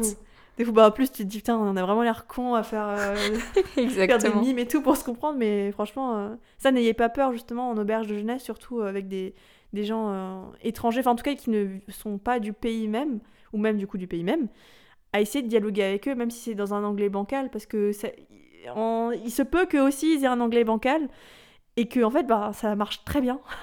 Et vraiment, c'est quelque chose que je vous conseille beaucoup. Et ouais, donc ce que je voulais dire, c'est quand je dis la pureté un peu des, des relations humaines, ça fait très bizarre de dire ça comme ça. Mais c'est plus. ça fait euh, très sain, je trouve. Ouais, de fou. Euh, mais c'est un peu ce que tu voulais dire aussi, euh, ce, ce lâcher prise, entre guillemets, de, de l'autre, tout simplement, de faire confiance à quelqu'un Mhm. dans un monde où en fait on dit partout dans les médias, même depuis qu'on est petit, bah il faut pas parler à des inconnus, il faut faire attention, euh, la ville c'est dangereux, partir euh, toute seule ou tout seul c'est dangereux, etc. Ce qui est vrai dans un sens, il faut, faut faire attention, euh, il faut faire attention. Mais des fois quand tu rencontres une personne et que juste toutes les deux ou tous les deux vous êtes sur la même longueur d'onde, juste la découverte de l'autre, le partage de culture, etc. Et je trouve ça incroyable et incroyablement beau en fait. Mais tu vois, je pense que le fait d'être une femme aussi, Mm. ça Ah, nous ça, a ouais. formaté un peu à se méfier. Ouais, Parce ouais. que euh, tu sais qu'il y a plus de risques en fait. Et tu le ressens de toute façon. Ouais, non, c'est clair. Mais ça, vraiment, euh, ça m'a vraiment. euh, ça m'a touché en fait de voir. surtout après le voyage, je pense, pareil, toujours avec le recul que tu prends après, de voir que c'était aussi simple et aussi. Enfin, c'était trop mignon, tu vois. Genre, par exemple, moi, je lui, ai- naturel, je lui ai quoi. donné mes petits princes euh, bien français, bien, euh, bien patrimoine euh, de goûter de petit, tu vois. Grande gastronomie. Voilà. Et elle, elle m'a donné des pâtes instantanées, genre ses favorites de Hong Kong. Et euh, c'était Mm. trop... Enfin, je trouvais... C'était des trucs tout cons et tout, tout bêtes, mais c'est trop mignon, je trouve, de, de pouvoir euh, Le des partager... euh, de pouvoir partager, en fait, sa culture à l'autre, quoi. Et... Mm. et de manière totalement saine, sans, sans rien attendre en retour de l'autre, euh, sans... Ça, c'est génial, quoi. C'est vraiment génial. Et, c'est rare peu- aujourd'hui. C'est rare, et justement, ça donne un peu de foi en, foi en l'humanité un petit peu de nouveau, quoi. De se dire qu'il n'y a pas que des personnes mauvaises dans ce monde et que tu peux très bien t'entendre, dialoguer, juste échanger avec des gens qui sont totalement différents de toi et, et ça se passe très bien, quoi, tout simplement. C'est trop beau à Ouais. écouter.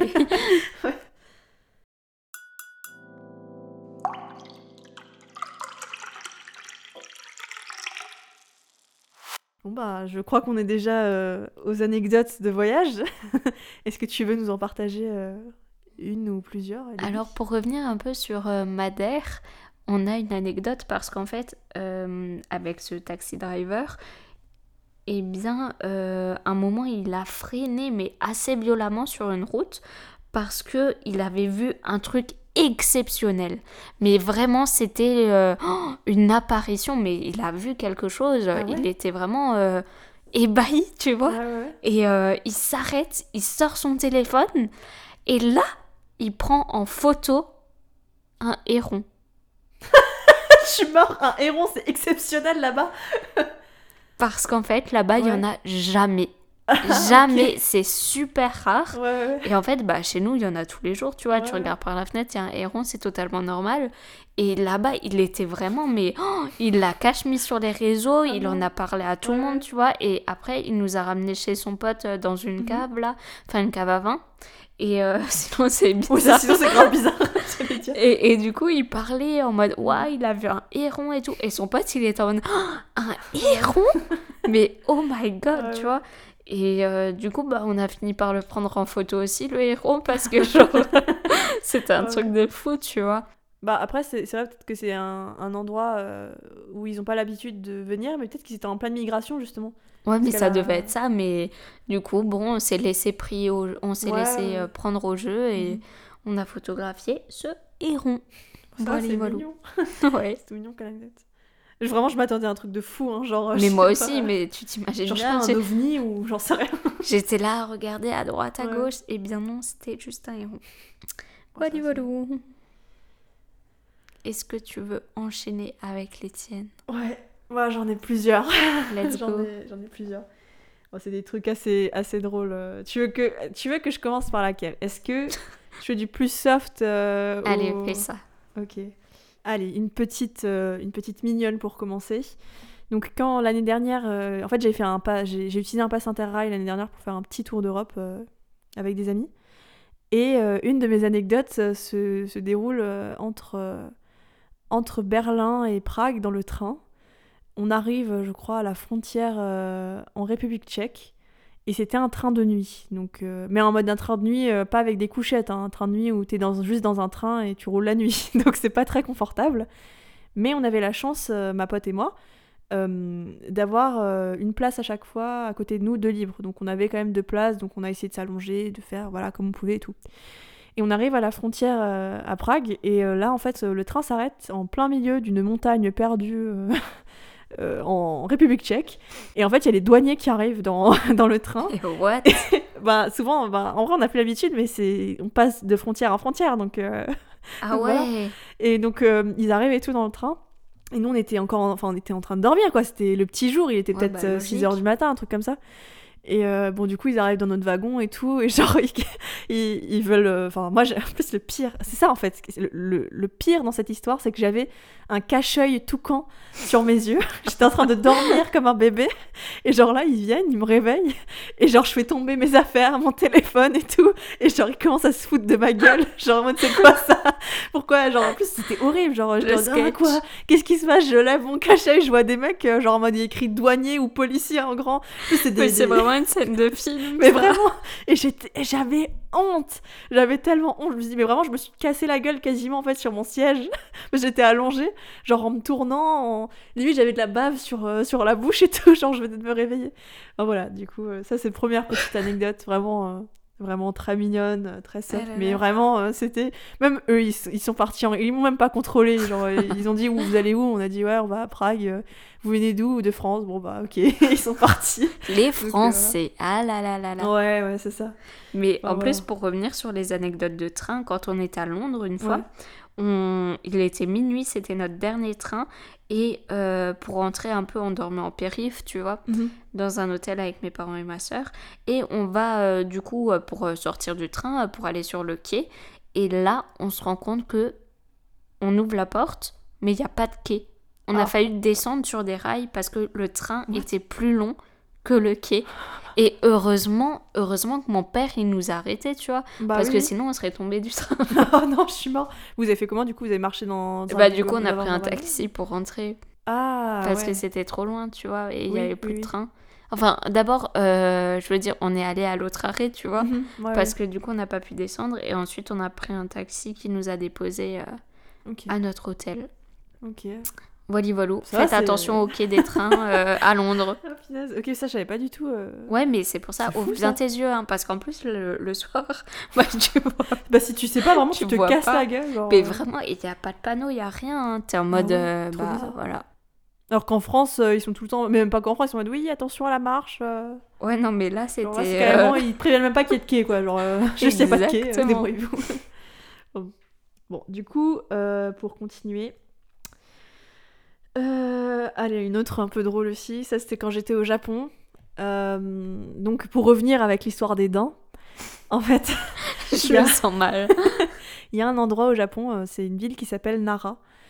Je crois que c'est un peu au sud. Et c'est trop bien parce que t'as des daims dans des parcs. Bon, ils sont beaucoup moins sauvages. Ils sont, ça reste des animaux sauvages, voilà, mais ils sont vraiment énormément en contact avec des humains parce que tu peux Mhm. littéralement acheter des biscuits euh, pour les nourrir, quoi. Donc ils ont vraiment, un- ils- c'est très très, enfin, ils sont vraiment avec des humains tout le temps. Mais euh, déjà c'était très drôle parce que quand tu rentrais dans ces parcs, bah t'avais des panneaux Mais les Japonais, ils me font trop rire. hein. T'avais un panneau en mode euh, attention, daim, euh, ils peuvent quand même être agressifs. Et ils avaient mis genre un daim en train de faire un high kick dans le visage d'une petite fille. J'étais en mode, mais pourquoi Mais- C'était ok, ok, mec, très bien, merci de, de l'information. Et donc, moi, en bonne touriste, et en plus, c'est un daim, c'est trop mignon. Genre, vraiment, c'est Bambi le truc, tu vois. Me dis pas qu'il t'a fait un high kick. quand Non, même. non, il m'a pas fait un high kick. Il a, il a fait pire, le petit daim, là. Ce petit vicieux. Genre, je suis allée acheter des cookies à daim, là, pour les, les daims. Et en fait, ils ont l'habitude que les gens leur donnent à manger. Et moi, je- amateur que je suis, j'ai mis des cookies daims dans ma poche. Ces racailles, là. Elles ont fouillé mes poches et elles ont pris mon porte-monnaie. Donc, j'ai dû me battre avec un daim pour ne pas, pour ne pas qu'ils me volent mon porte-monnaie. Je te jure, j'étais en mode, mais qu'est-ce que c'est que ça? Du coup, j'ai eu peur, donc j'aurais balancé tous les cookies d'un coup et je suis partie. en plus, j'étais jeune, j'avais 14 ans et lui, il y avait des daims, il m'agressait là, il voulait. il il voulait mon portefeuille. Mais tu m'étonnes que t'as appelé ton copain après pour qu'il t'aide avec Parce que j'étais dents. traumatisée par des daims. Et en plus de ça, bon ça c'est une anecdote supplémentaire, pas toujours avec les daims au Japon. Donc ça c'était à Nara. Et pareil, à Nara, ce qui est cool, c'est que donc t'as dans les parcs et aussi dans, euh, dans les temples eux-mêmes. Dans les temples, t'as les, t'as des, euh, Des daims Ouais, c'est trop Mais- stylé. Mais stop. C'est trop mignon, genre c'est trop cool, tu vois. Et euh, bref, donc mais après, genre, euh, ils font leurs besoins dans le temple et tout. C'est je... dégueu un peu. je sais pas trop. Enfin après, ils sont, ils rentrent pas dans le bâtiment, tu vois, mais ils rentrent ouais. dans la cour de, du temple. Ok, euh, bon, voilà. ça passe alors. Et euh, donc l'autre anecdote un peu avec les daims au Japon, c'est qu'on était sur l'île euh, d'Hiroshima. Euh, bah en fait, euh, y a, on était en train de, de marcher et tout, et on était passé à côté d'un stand de bouffe. Mhm. Et donc t'avais un japonais, enfin j'imagine que c'était un japonais, qui euh, avait pris, je crois, des brochettes ou un truc comme ça. Ils étaient, ils s'étaient posés sur un banc, tu vois. Et en fait, retour des racailles. c'est abusé. Genre vraiment, c'est des lacostéennes, ces, ces daims. Genre ils sont venus et ils ont voulu genre lui voler sa bouffe et à la place, il, genre, il a chopé les papiers du japonais et ils les ont déchiquetés. et genre Mais- avec ma tante, on a regardé, on s'est dit putain mais oh, on espère que c'est pas un truc important et tout parce que vraiment, le mec, genre les daims, ils lui ont chopé genre tous ses papiers, ils sont partis, ils en ont fait voler et tout. Genre je me Mais- ok. What? Mais ils ont, ils ont apprivoisé les daims pour qu'ils chopent les papiers. Ouais, mais je suis sûre. hein. Le pire, enfin encore, bon, du coup j'imagine c'était pas très important, mais le mec il était chill, hein. il était en mode oh mes papiers, du coup il a tiré, genre le daim il, il a arraché la feuille, tu vois. mais genre euh, Je pense que c'était pas important euh, alors. hein. Non, je pense pas. Sinon il aurait arrêté de manger ses brochettes et il Ouais, aurait euh, oui, poursuivi le daim, tu vois. Mais euh, voilà. Donc ça c'était l'anecdote daim. Après. Il y a une autre. Ça, là, maintenant, je passe à un autre, un autre pays, à. Madagascar. Donc j'ai deux Mais là, j'ai euh, trop envie d'y aller. hein. À Madagascar? Ouais. Ouais, en vrai, franchement, c'est vraiment un pays incroyable. Genre, la faune et la flore, juste pour la faune et la flore. Mais en plus, euh, il y a magnifique. une euh, amie, enfin une Ouais. fille qui était dans ma prépa en médecine, qui est partie faire un voyage Mhm. humanitaire là durant cet été, et je voyais les photos, j'étais en mode, oh Ouais, mais ouais. faut trop que j'y aille. en plus, encore là, ce soir, c'était hier soir, j'ai vu euh, des posts, parce que je suis du coup des, des chaînes de, de voyage Mhm. malgaches, du coup. Et euh, t'as plein de trucs à voir, genre juste l'allée des baobabs, aller checker, c'est incroyablement beau. Vraiment, c'est magnifique. Et t'as plein d'autres trucs, t'as genre des, des genres de, de, de falaises, euh, de pics comme ça. euh, T'as... Mhm. Enfin, il y a trop de trucs à voir, c'est trop beau. donc, Et euh, niveau financier, c'est cher? Alors, le billet est extrêmement cher, c'est excessivement cher depuis la France. Par contre, là-bas, ça coûte que dalle. hein. Ah ouais. Ah, c'est- en Mais fait, le le, bah, billet, le truc, tu le payes combien à peu près? Un billet, euh, même si tu te prends à l'avance, euh, ça, c'est aux alentours de 1000, 1200 euros. quand Ok, même, hein. bon. Donc c'est quand même ouais. un sacré budget euh, sur le total. Genre juste pour aller là-bas, si tu payes quand même 1200 euros environ, c'est Ouais. c'est beaucoup quoi. Mais après, sur place, c'est vraiment pas cher. C'est- très. Bah, après, Madagascar, que- c'est un des pays les plus pauvres du monde, donc forcément, c'est. Oui, ouais, c'est clair. Mais tu sais que d'ailleurs, euh, au Portugal, là, le dernier jour, Ouais. on avait 11 heures d'attente à cause de la grève euh, des avions. Ah ouais. Et tu sais, EasyJet, ils nous ont remboursé 800 balles. hein. Ah ouais? Je te jure, on était saucés quand on a vu Bah, ça sur le compte. hein. Mais ça veut dire que euh, vous avez eu le billet plus les 800 euros ou? Enfin, vous avez quand même pu prendre l'avion. Ouais, ouais, on a pris l'avion. Mais on vous a dédommagé de 800 euros. C'est ça. Bah, c'est trop bien. Bah, en vrai, euh, quitte à attendre 11 heures à l'aéroport, euh, Ouais, let's ouais, go, tu vois. C'est clair. Au moins, on a pu trier nos photos. Vous avez même été subventionné pour ça. donc ça va. C'est ouf. Donc, euh, Ouais, donc pour revenir à Madagascar, donc euh, première anecdote un peu mignonne, genre euh, quand, euh, quand t'es un, un touriste, enfin surtout quand t'es blanc en fait, genre t'es vraiment l'attrape-pigeon. Enfin Ah vraiment. oui, c'est vrai, tu m'en avais pas Ouais, ça c'est vraiment hardcore. Et encore nous, on voyageait avec notre famille, donc malgache, donc on était. Il y a ma mère qui est genre blanche blanche, mon frère et moi du coup on est métis, et mon père bah, est malgache, et ma famille du côté de mon père est évidemment malgache. Et du coup, euh, on va dans un marché à, à Tana, genre euh, Tananarive, c'est Antananarive en français, genre euh, la capitale. Ok. Et euh, on va là-bas et tout, et forcément, bah, s'ils voient des blancs et tout, bah, ils commencent à nous. Genre, c'est le nouveau target en mode vas-y, on va les, on va les plumer. c'est le vois. souk, quoi. Voilà, c'est ça, exactement, c'est un peu le souk. Mais exactement. oh, le souk, pire expérience de ma vie. Ah ouais, ah ouais Ah, par contre, ça, c'est genre tout ce qui est marché un peu comme ça, l'équivalent du souk, c'est pas pour tout le monde, hein, parce que c'est littéralement l'endroit où genre euh, les gens vont venir, ils vont essayer de te vendre tout. Et surtout, toi, il va falloir que soit tu dises non, que, voilà, que tu traces en mode non. Ouais, faut être catégorique. Voilà, c'est ça. Soit euh, que tu arrives aussi à bien négocier si tu as envie de quelque chose, parce Ouais. que sinon, euh, tu vas te faire mais plumer. Hein. Mais exactement, euh, genre euh, le souk, euh, tous tous les petits surnoms, euh, Ouais. oh les djellabas climatisés, moins cher, c'est gratuit. Oh, moi j'en pouvais Ouais. plus. On en a fait deux, trois. Le quatrième, je répondais trop mal aux gens tellement été vénère. hein. Ouais, mais c'est- vraiment une ambiance particulière le souk. Hein. C'est. Et puis tu sais, ils voilà, essayent hein. de t'embarquer dans des coins. Ouais, ouais, là, ouais. Mais justement, parce que du coup, avec mon frère et tout, on était allés là-bas. Et euh, là, ils viennent et tout, ils commencent à nous vendre, mais tout et n'importe quoi, et, mais vraiment tout et n'importe quoi. Et le truc, c'est que, bon, moi, ça va, j'étais intéressée, genre, je, je me suis acheté un instrument de musique. euh, Ok. euh, c'est un vali, un valia, bon, bref. J'avoue, je connais pas. C'est un genre de tube en bois, bambou, et avec des cordes autour en métal, et du coup, ça te fait. C'est un instrument à cordes, en fait. Ok. C'est un... Ça s'appelle un vali, voilà. Mais bref. Et donc moi j'en ai acheté un parce que bah euh, moi je, je trouve ça trop stylé. Déjà au niveau déco c'est mignon et puis en vrai ça, ça va, ça prenait pas trop de place. On va dire c'est l'équivalent euh, d'un avant-bras quand c'est des trucs un peu euh, de déco. Et après ça peut être très grand, hein. ça peut faire quasiment ta taille à toi Elodie. Donc c'est c'est quand même assez grand tu vois. Si on Et- a vendu au mètre près, ça fait 2 mètres. Oui. Soyons clairs. Enfin, voilà, et euh, donc moi j'ai pris un truc, ça va. Je me suis pas. Bon, ok, j'ai peut-être pris 5 flûtes en bois qui n'étaient pas nécessaires. Mais ça va, je. Faut pas le dire, ça, je, Farah. con- je considère que euh, je me suis pas trop. Voilà. Mais mon frère, il a pris une, une maracas. Il ne voulait pas de cette maracas. Mais mon frère, il Mais- est trop gentil. Il se dit euh, euh, d'accord. Et du coup, il paye euh, 5 balles une maracas qui en vaut peut-être 50 centimes. Je suis en mode, mais gros, pourquoi t'as pris une maracas? Et en plus, le pire, c'est qu'il en a pas pris une, il en a pris deux. Je suis en mode, mais, mais franchement. Mais ce qui me fume le plus, c'est que tu le juges alors que t'as pris 5 Mais flûtes oui, et mais- un instrument. Mais moi, moi, je même pas suis, ce moi, que je suis, je suis en, en musico. Genre, la musique, c'est ma vie, tu vois. Mon frère. Il est il est ingénieur. ingénieur. Qu'est-ce qu'il va foutre d'une maracas en bois? Franchement, sais Il pas. va venir aux examens, tout, tout, tout. Donc voilà, genre c'est bon, en vrai, elle était jolie la, ma- la maracas, elle était sculptée et tout un peu, donc voilà. Mais quand même, je me suis dit, mais... après à la fin, quand on est sorti, je dis, mais tu voulais une maracas? Il me dit, bah non, je voulais pas de maracas.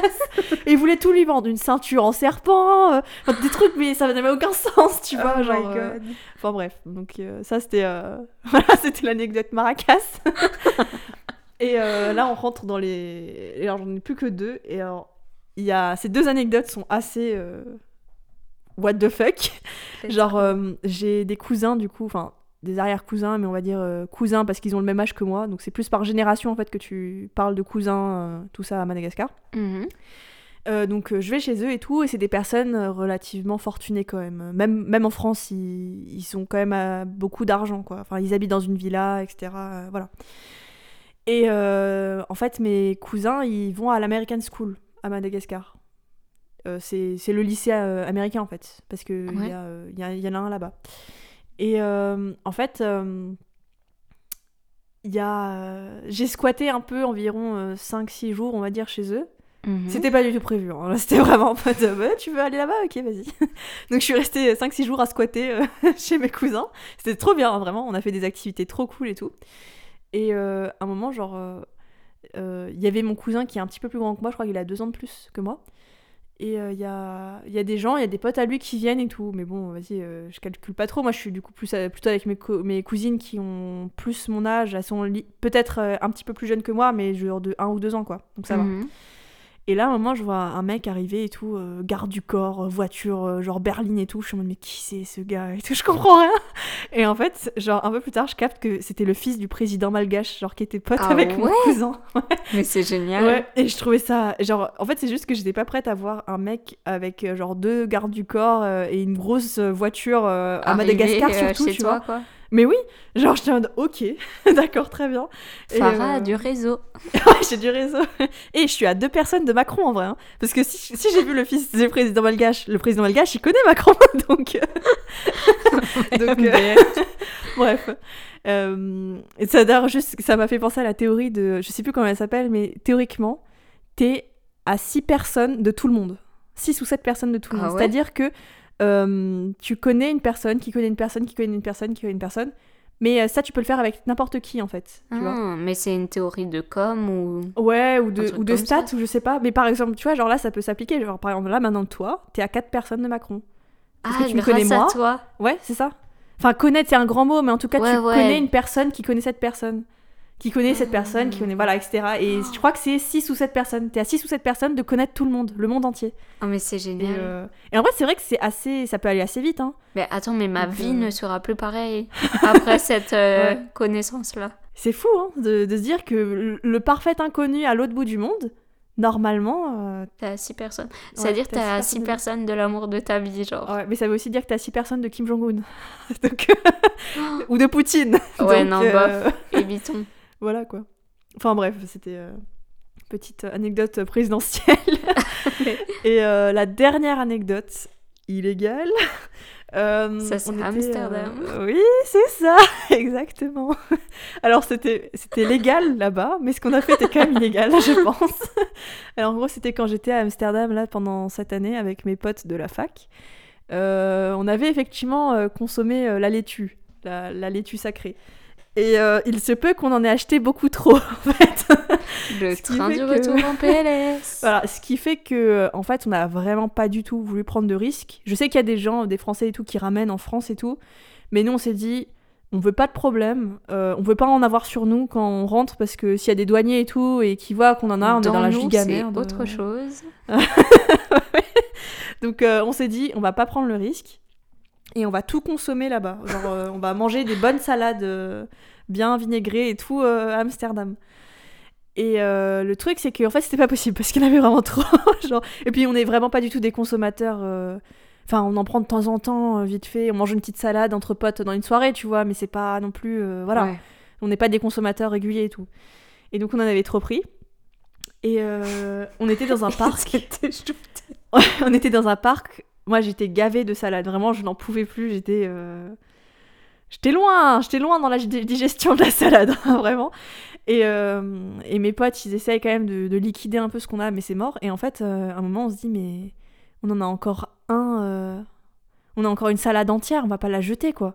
Ça Par contre, je fais une petite aparté, mais euh, à consommer. euh, Oui, bien sûr. Alors évidemment, euh, ne faites pas comme moi. hein. Genre, la idée, euh, faites attention parce que c'est Oui. quand même dangereux pour la santé, etc. Ah oui, oui, oui. genre déjà, nous, on le prend que de manière récréative. C'est très rare, très très rare vraiment que d'en consommer. Et l'effet Faites attention, est très très puissant. voilà, donc, ça déjà du une. Et surtout, faites attention si, vous- si un jour vous devez en, en consommer. Moi, je vous conseille d'être avec des personnes qui ont l'habitude et surtout, prenez-en en toute petite dose si vous voulez essayer. hein. Parce que ça reste quelque chose de, de très. Voilà, c'est vraiment ouais, et pas quelque chose à prendre à la légère. hein. euh, vous n'êtes pas obligé d'essayer. Exactement, ouais. C'est euh, vraiment essayer, c'est si vous en sentez euh, l'envie, mais Mm. personne ne va rien faire si vous l'avez jamais fait, si vous ne le ferez jamais. Et euh, voilà, enfin, quand on voit les ravages que ça peut faire, Ouais, évidemment. il faut quand même faire attention. Et en plus, euh, petit spoil, très honnêtement, c'est pas si ouf que ça. hein. Enfin, genre. euh, En tout cas, en France, la salade qu'on trouve en France, etc., euh, ça fait tourner la tête, c'est tout. hein. Mm. Genre, euh, franchement, l'alcool, ça fait presque plus d'effet. Et pareil, l'alcool, même, euh, même discours, hein, euh, à consommer en modération. et limite n'en consommez pas parce que c'est aussi. Je crois que c'est aussi addictif que, que, la, que la salade. hein, donc, euh, Ouais, et en plus, euh, c'est trouvable et accessible assez facilement. Donc, voilà, donc. euh, c'est encore pire. Donc Voilà, donc tout ça pour se dire, c'est pas si ouf que ça. euh, donc euh, ne soyez pas si tenté que ça de d'en consommer parce que c'est pas. Voilà. À Voilà. part tes fêtes. Voilà. Mais bref, ça pour dire qu'on avait trop de salade sur nous. Et on était avec ce dilemme de on va quand même pas en jeter alors que bon déjà ça coûte relativement cher, euh, voilà. Et puis même c'est con quand même de, de jeter ça, genre c'est c'est consommable. Et du coup ce qu'on a fait, c'est qu'on a vu des gens à côté de nous, euh, un groupe de jeunes, en train de rouler je crois, mais je, crois qu'ils roulaient juste du tabac, un truc comme ça. Mhm. Et euh, ben, mes deux potes, ils avaient trop peur d'aller leur parler. Mais j'ai dit, mais les gars, on va quand même pas genre mettre ça à la poubelle. Ou on va pas le laisser sur le banc. Genre, ce serait trop bizarre. Et du coup, bah, je suis allée là-bas et tout. Et euh, bah, je leur ai expliqué la situation, que bah, on, était, on était français, que le soir on repartait et qu'on pouvait pas prendre ça avec nous. Et euh, du coup, ben, on leur a donné. Mais que je pense qu'ils étaient bien jeunes. Genre, je pense que c'était des adolescents, quoi. Mais Farah. Mais c'est juste. Non, mais attends, pour ma défense, pour ma défense. en Mais fait, l'aparté d'avant, il sert à rien là. non, mais pour ma défense, pour ma défense. J'ai pas donné ça à un groupe de, On va de se faire collégiens. hein. Genre, j'ai pas, j'ai pas donné ça à un groupe de collégiens. Je pense qu'ils devaient être genre en terminale, un truc comme ça. Genre, ça se voyait qu'ils étaient encore lycéens, mais genre euh, fin, fin lycée. Et surtout, il y en avait un qui fumait euh, de la salade à côté de moi et un autre qui fumait tout court. Ouais, du bon, coup, je me suis dit, j'allais pas le donner à un random en mode. euh, je sais Tiens, même pas s'il en a déjà consommé dans sa vie. Genre, je voyais qu'ils en fumaient. Et que euh, Ouais, bon, de toute façon, ils allaient, en, ils allaient en trouver d'une manière ou d'une autre. Et bon, ça a refait leur journée, ça leur a fait une petite anecdote à raconter à la maison. Et voilà, quoi. Mais vraiment. euh, Et En nous sur ce podcast. oui, voilà, exactement. Après, je suis pas sûre à 100% qu'ils étaient mineurs, c'est juste qu'ils avaient l'air jeunes. Mais bon, moi aussi j'ai l'air jeune, donc euh, j'en sais rien. oui, oui, oui, juste, ok. euh, plus, ils étaient, ils étaient trop sympas. Après, ils m'ont- ils coloré les cheveux en violet avec une bombe. genre. Bah, tu m'étonnes, après avoir fumé, il pouvait faire que ça. hein. Donc euh, voilà, ils étaient... en plus, ils étaient contents que j'accepte et tout. Donc, euh, Voilà. Mais euh, voilà, encore une fois, euh, petite prévention, vraiment. euh. Le serment d'Hippocrate, heureusement, je l'ai pas encore fait. Sinon, il sera en sueur. Non, mais faites, faites vraiment attention. J'avoue que je suis pas non plus dans cette hypocrisie générale de dire que c'est pire que, que de l'alcool ou du tabac, parce que c'est pas vrai. Genre, quand tu regardes les tableaux de- d'addiction, c'est au même point, voire moins addictif que par exemple le sucre. Je dis pas du coup que c'est mieux ou de, de en consommer, mais je dis juste que faites attention dans tous les cas, parce que c'est quelque chose Mhm. qui est euh, très addictif, qui peut détruire une vie. Ouais. Euh, et c'est pas du tout la solution pour se sentir mieux ou quoi, vraiment. euh. C'était ta dernière anecdote Ouais, ouais, là c'était ma dernière anecdote. Super.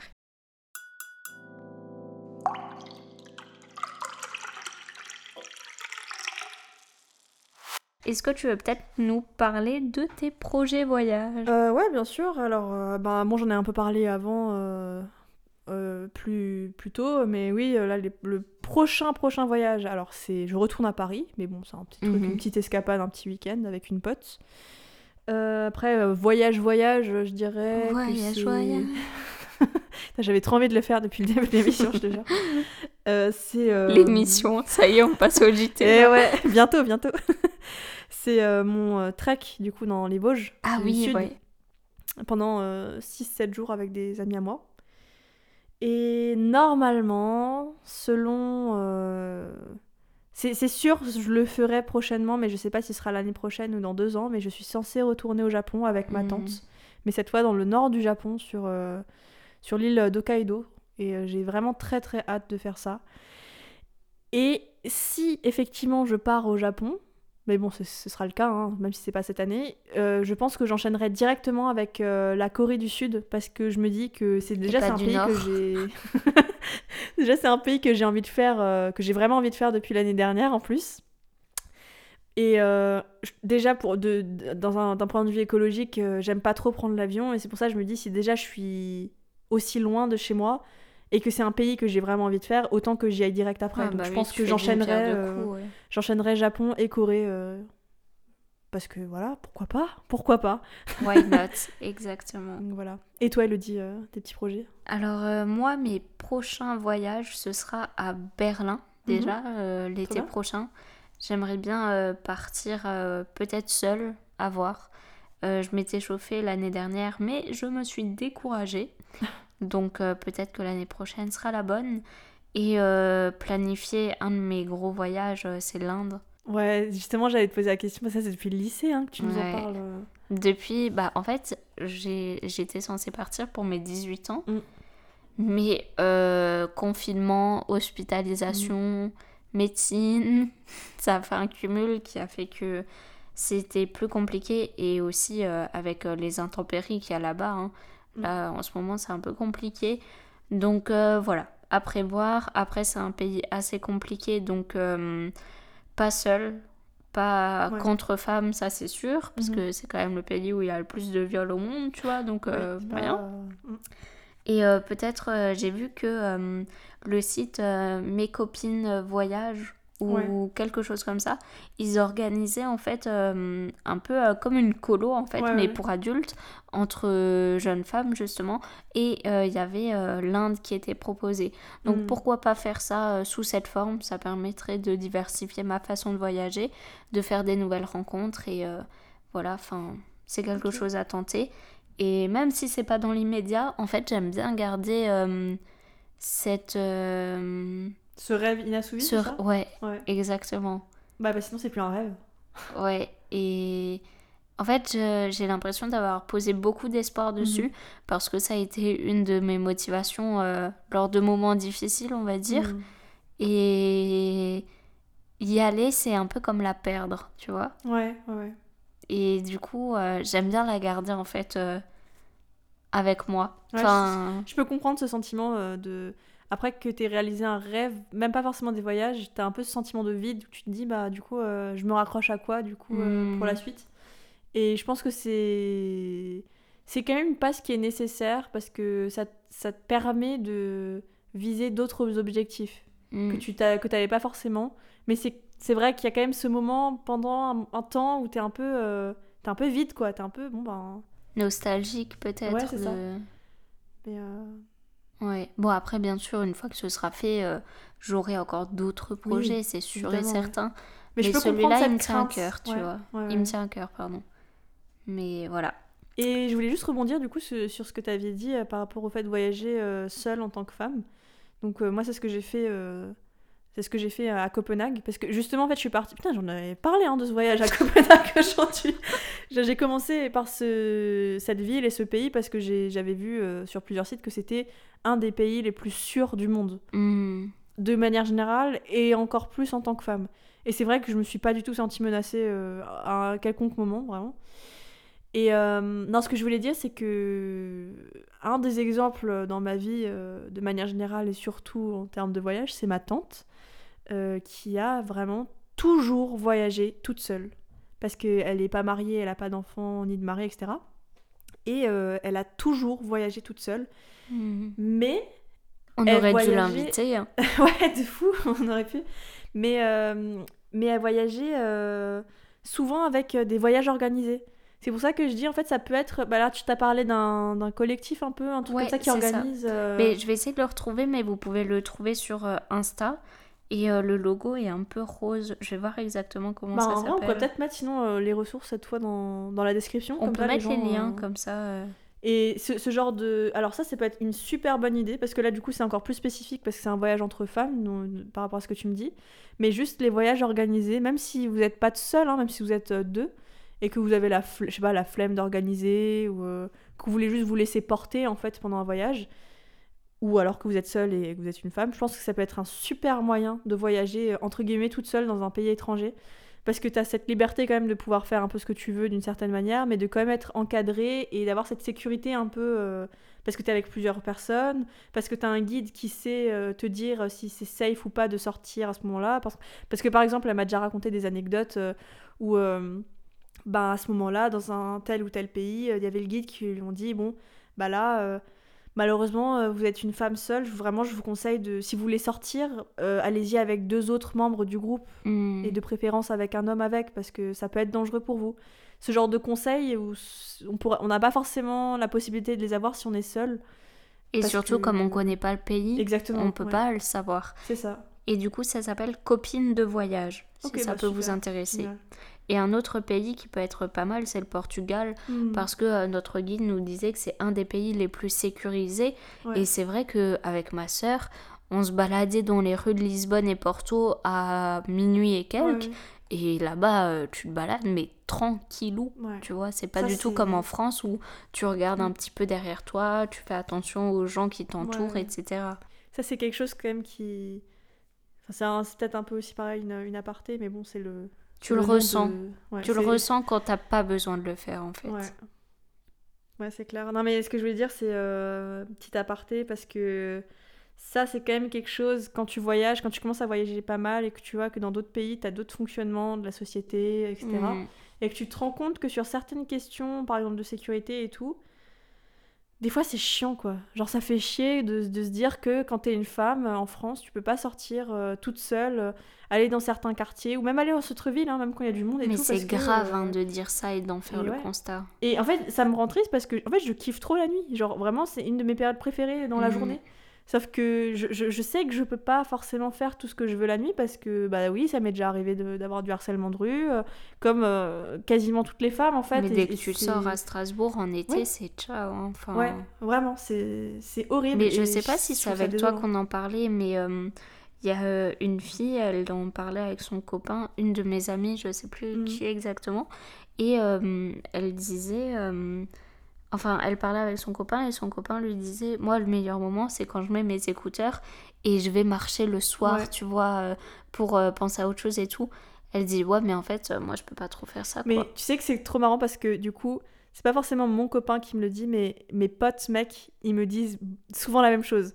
Genre, j'ai un pote à moi qui vient de Paris et genre lui, il est en mode, euh, genre des fois c'est, il est après minuit et demi, une heure, et bon à Strasbourg du coup il y a plus de tram et tout. Je lui dis ça va aller, tout. Il me dit ouais, tant que j'ai mes écouteurs euh, et mon téléphone, euh, je m'en fous. Moi ça me dérange pas de marcher 2-3 heures même pour rentrer chez moi. Mmh. Genre lui, limite il kiffe, tu vois. Et je suis en mode, bah, putain, t'as de la chance, hein, parce que moi, je peux pas marcher de 3 heures en pleine nuit euh, jusqu'à bah, chez moi. Euh, moi, je le fais, mais avec euh, les clés dans les mains, tu sais, en mode point américain, et la main dans le sac sur la bombe lacrymo, tu vois. Mm. Ouais, c'est chiant. Ouais. Voilà la réalité. mais du coup, c'est cool parce que moi, on a un peu cette pause dans certains pays. Euh, ah ouais, ça, ça fait et ça, ça fait vraiment hein. du bien. Mais c'est pour ça, en fait, j'aime la France, j'aime beaucoup la France, mais des fois, je me dis, juste pour cette question de se sentir en sécurité, parce que je me dis, c'est quand même la base, tu vois, genre de vivre dans un endroit où T'as pas besoin de te préoccuper H24 quand tu sors de comment t'es habillé, comment est-ce que les gens ils vont te percevoir, s'il y a des gens ils vont venir te parler, s'il y a des gens ils vont venir euh, t'agresser, te voler un truc et tout. Je me dis, euh, dans certains pays ça existe. Alors ok, ça je suis totalement consciente que dans ces pays-là il y a d'autres problèmes, comme partout. Mais parfois je me dis, si ça j'ai pas envie de le mettre plus en avant. Euh, il faut en apprendre un peu des autres. Et donc c'était ton dernier voyage de prévu, c'est ça? Ouais, pour l'instant. En fait, c'est les deux qui me donnent le plus envie, mais peu importe où j'irai, j'ai envie d'y aller. Donc euh, c'est vraiment juste découvrir, voyager, mhm. c'est ça qui m'anime. Et euh, la France, c'est bien, mais ailleurs, c'est mieux.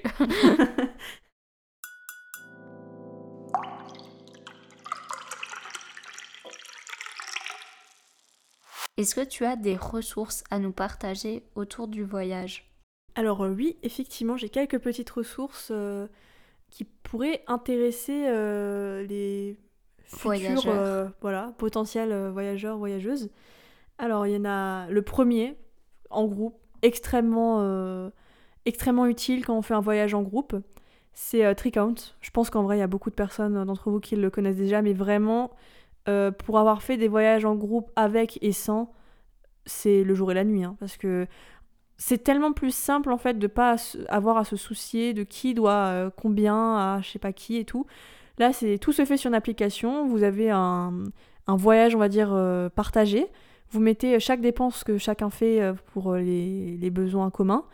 Et vous pouvez répartir l'argent comme vous voulez. Donc même si au restaurant vous prenez des trucs différents à des prix différents, bah, vous pouvez mettre le prix de chacun dans l'application. Donc c'est vraiment ça c'est vraiment génial pour vraiment bien gérer son budget aussi en fait d'une certaine manière parce qu'en plus de ça, vous pouvez voir à combien d'euros vous êtes euh, vous êtes euh, au moment du voyage ou en tout cas euh, d'argent dépensé en commun.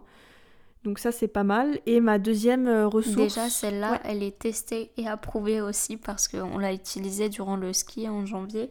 On était cinq à peu hmm. près et on allait quand même assez régulièrement faire les courses. Ouais. et il y en a une qui payait et comme ça après on lui a tout remboursé Oui, tu c'est ça, vois. c'est c'est et vachement on plus savait simple, vraiment qui devait quoi, euh, celle qui buvait de l'alcool, celle qui Ouais, buvait ouais, pas d'alcool, celle qui mangeait de la viande, celle qui mangeait pas En de fait, viande. c'est même ça facilite les passages à la caisse, même au restaurant ou euh, dans ce genre d'endroit, parce que imaginons il y a quelqu'un qui a assez sur son compte pour payer pour tout le monde, bah on va pas faire chier le serveur à payer à diviser en 6 Ouais, alors voilà. qu'on peut tout payer et après on se débrouille euh, entre nous quoi. C'est vraiment un must-have. Ouais, vraiment. Et ma deuxième ressource, ça s'appelle euh, Map, euh, Map STR. C'est une application que j'ai découvert en fait en suivant des influenceuses foodie sur Insta. Et je trouve cette euh, application euh, plutôt chouette en fait. Euh, au lieu de, de, de tenir un, un journal de bord ou euh, ce genre de choses, ben là en fait c'est une application qui sert à répertorier par exemple tous les restaurants que vous avez fait ou que vous avez envie de faire. Donc ça se présente sous la forme euh, d'un- d'une carte, d'une map comme sur Google Maps par exemple. Et euh, si vous tapez l'adresse ou le nom d'un restaurant, il s'affiche. Euh, vous avez la possibilité d'ajouter des photos que vous, vous avez prises, de mettre vos propres commentaires et surtout de pouvoir créer des... Je sais pas comment on peut dire ça, mais des, des catégories en fait de nourriture. Donc par exemple, euh, restaurant végé, euh, Mettre restaurant... des euh, tags un voilà, peu, euh, exactement. Tu peux faire des tags et faire des multi-tags aussi, donc tu en mettre plusieurs pour un resto. Donc déjà pour toi, tu sais euh, qu'est-ce que tu as fait, tu as un peu une trace. Ou alors sinon tu peux aussi voir qu'est-ce que tu avais prévu, ou en tout cas tous les restos que tu as pu voir, euh, tu as pu checker avant de partir en vacances. Et vraiment la fonctionnalité que j'adore. Je sais pas trop euh, si vous, vous suivez euh, un peu, euh, comme dit, des influenceuses foodie, mais il y en a quand même pas mal qui ont cette application et qui du coup partagent leur map. C'est-à-dire que, par exemple, je sais pas si vous connaissez Impératrice Wu, c'est une euh, foodiste qui est sur Paris surtout. Et bah, quand je vais à Paris, j'aime trop regarder sur sa map à elle parce qu'elle est blindée de, de, d'adresses et tout, c'est trop bien.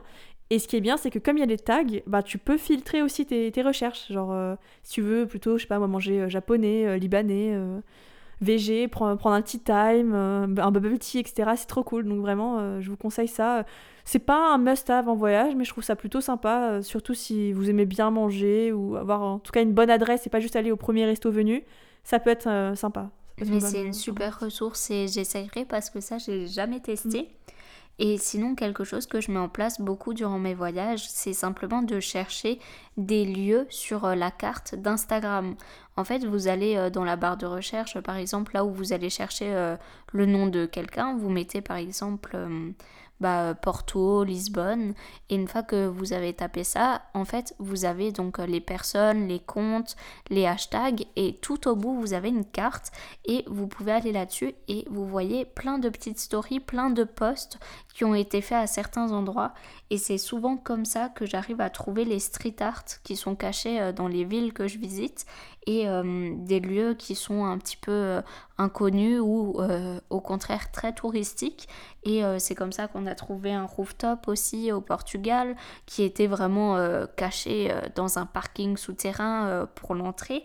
Et on a vu énormément de street art qu'on aurait vraiment passé sans, sans ça. Et c'est vraiment une bonne astuce et c'est ce que j'utilise la plupart du temps en voyage quand euh, c'est vraiment euh, du temps libre, du temps qu'on a prévu euh, sans aucune activité cadrée.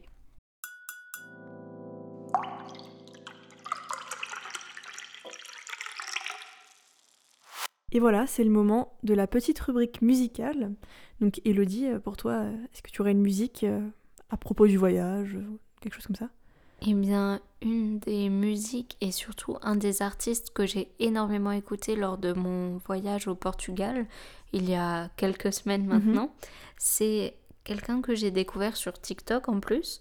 Du coup, euh, il n'y a pas que du mauvais sur cette application. Mais il s'appelle Freds Ok. et il vit à Montréal. Et il y a une de ses chansons qui s'appelle New York City qui est euh, justement sur le voyage. Et euh, on va dire que j'adore toutes ces musiques. Et celle-là, elle s'approprie. Elle s'approprie pardon, un peu Mhm. plus à notre thème du jour.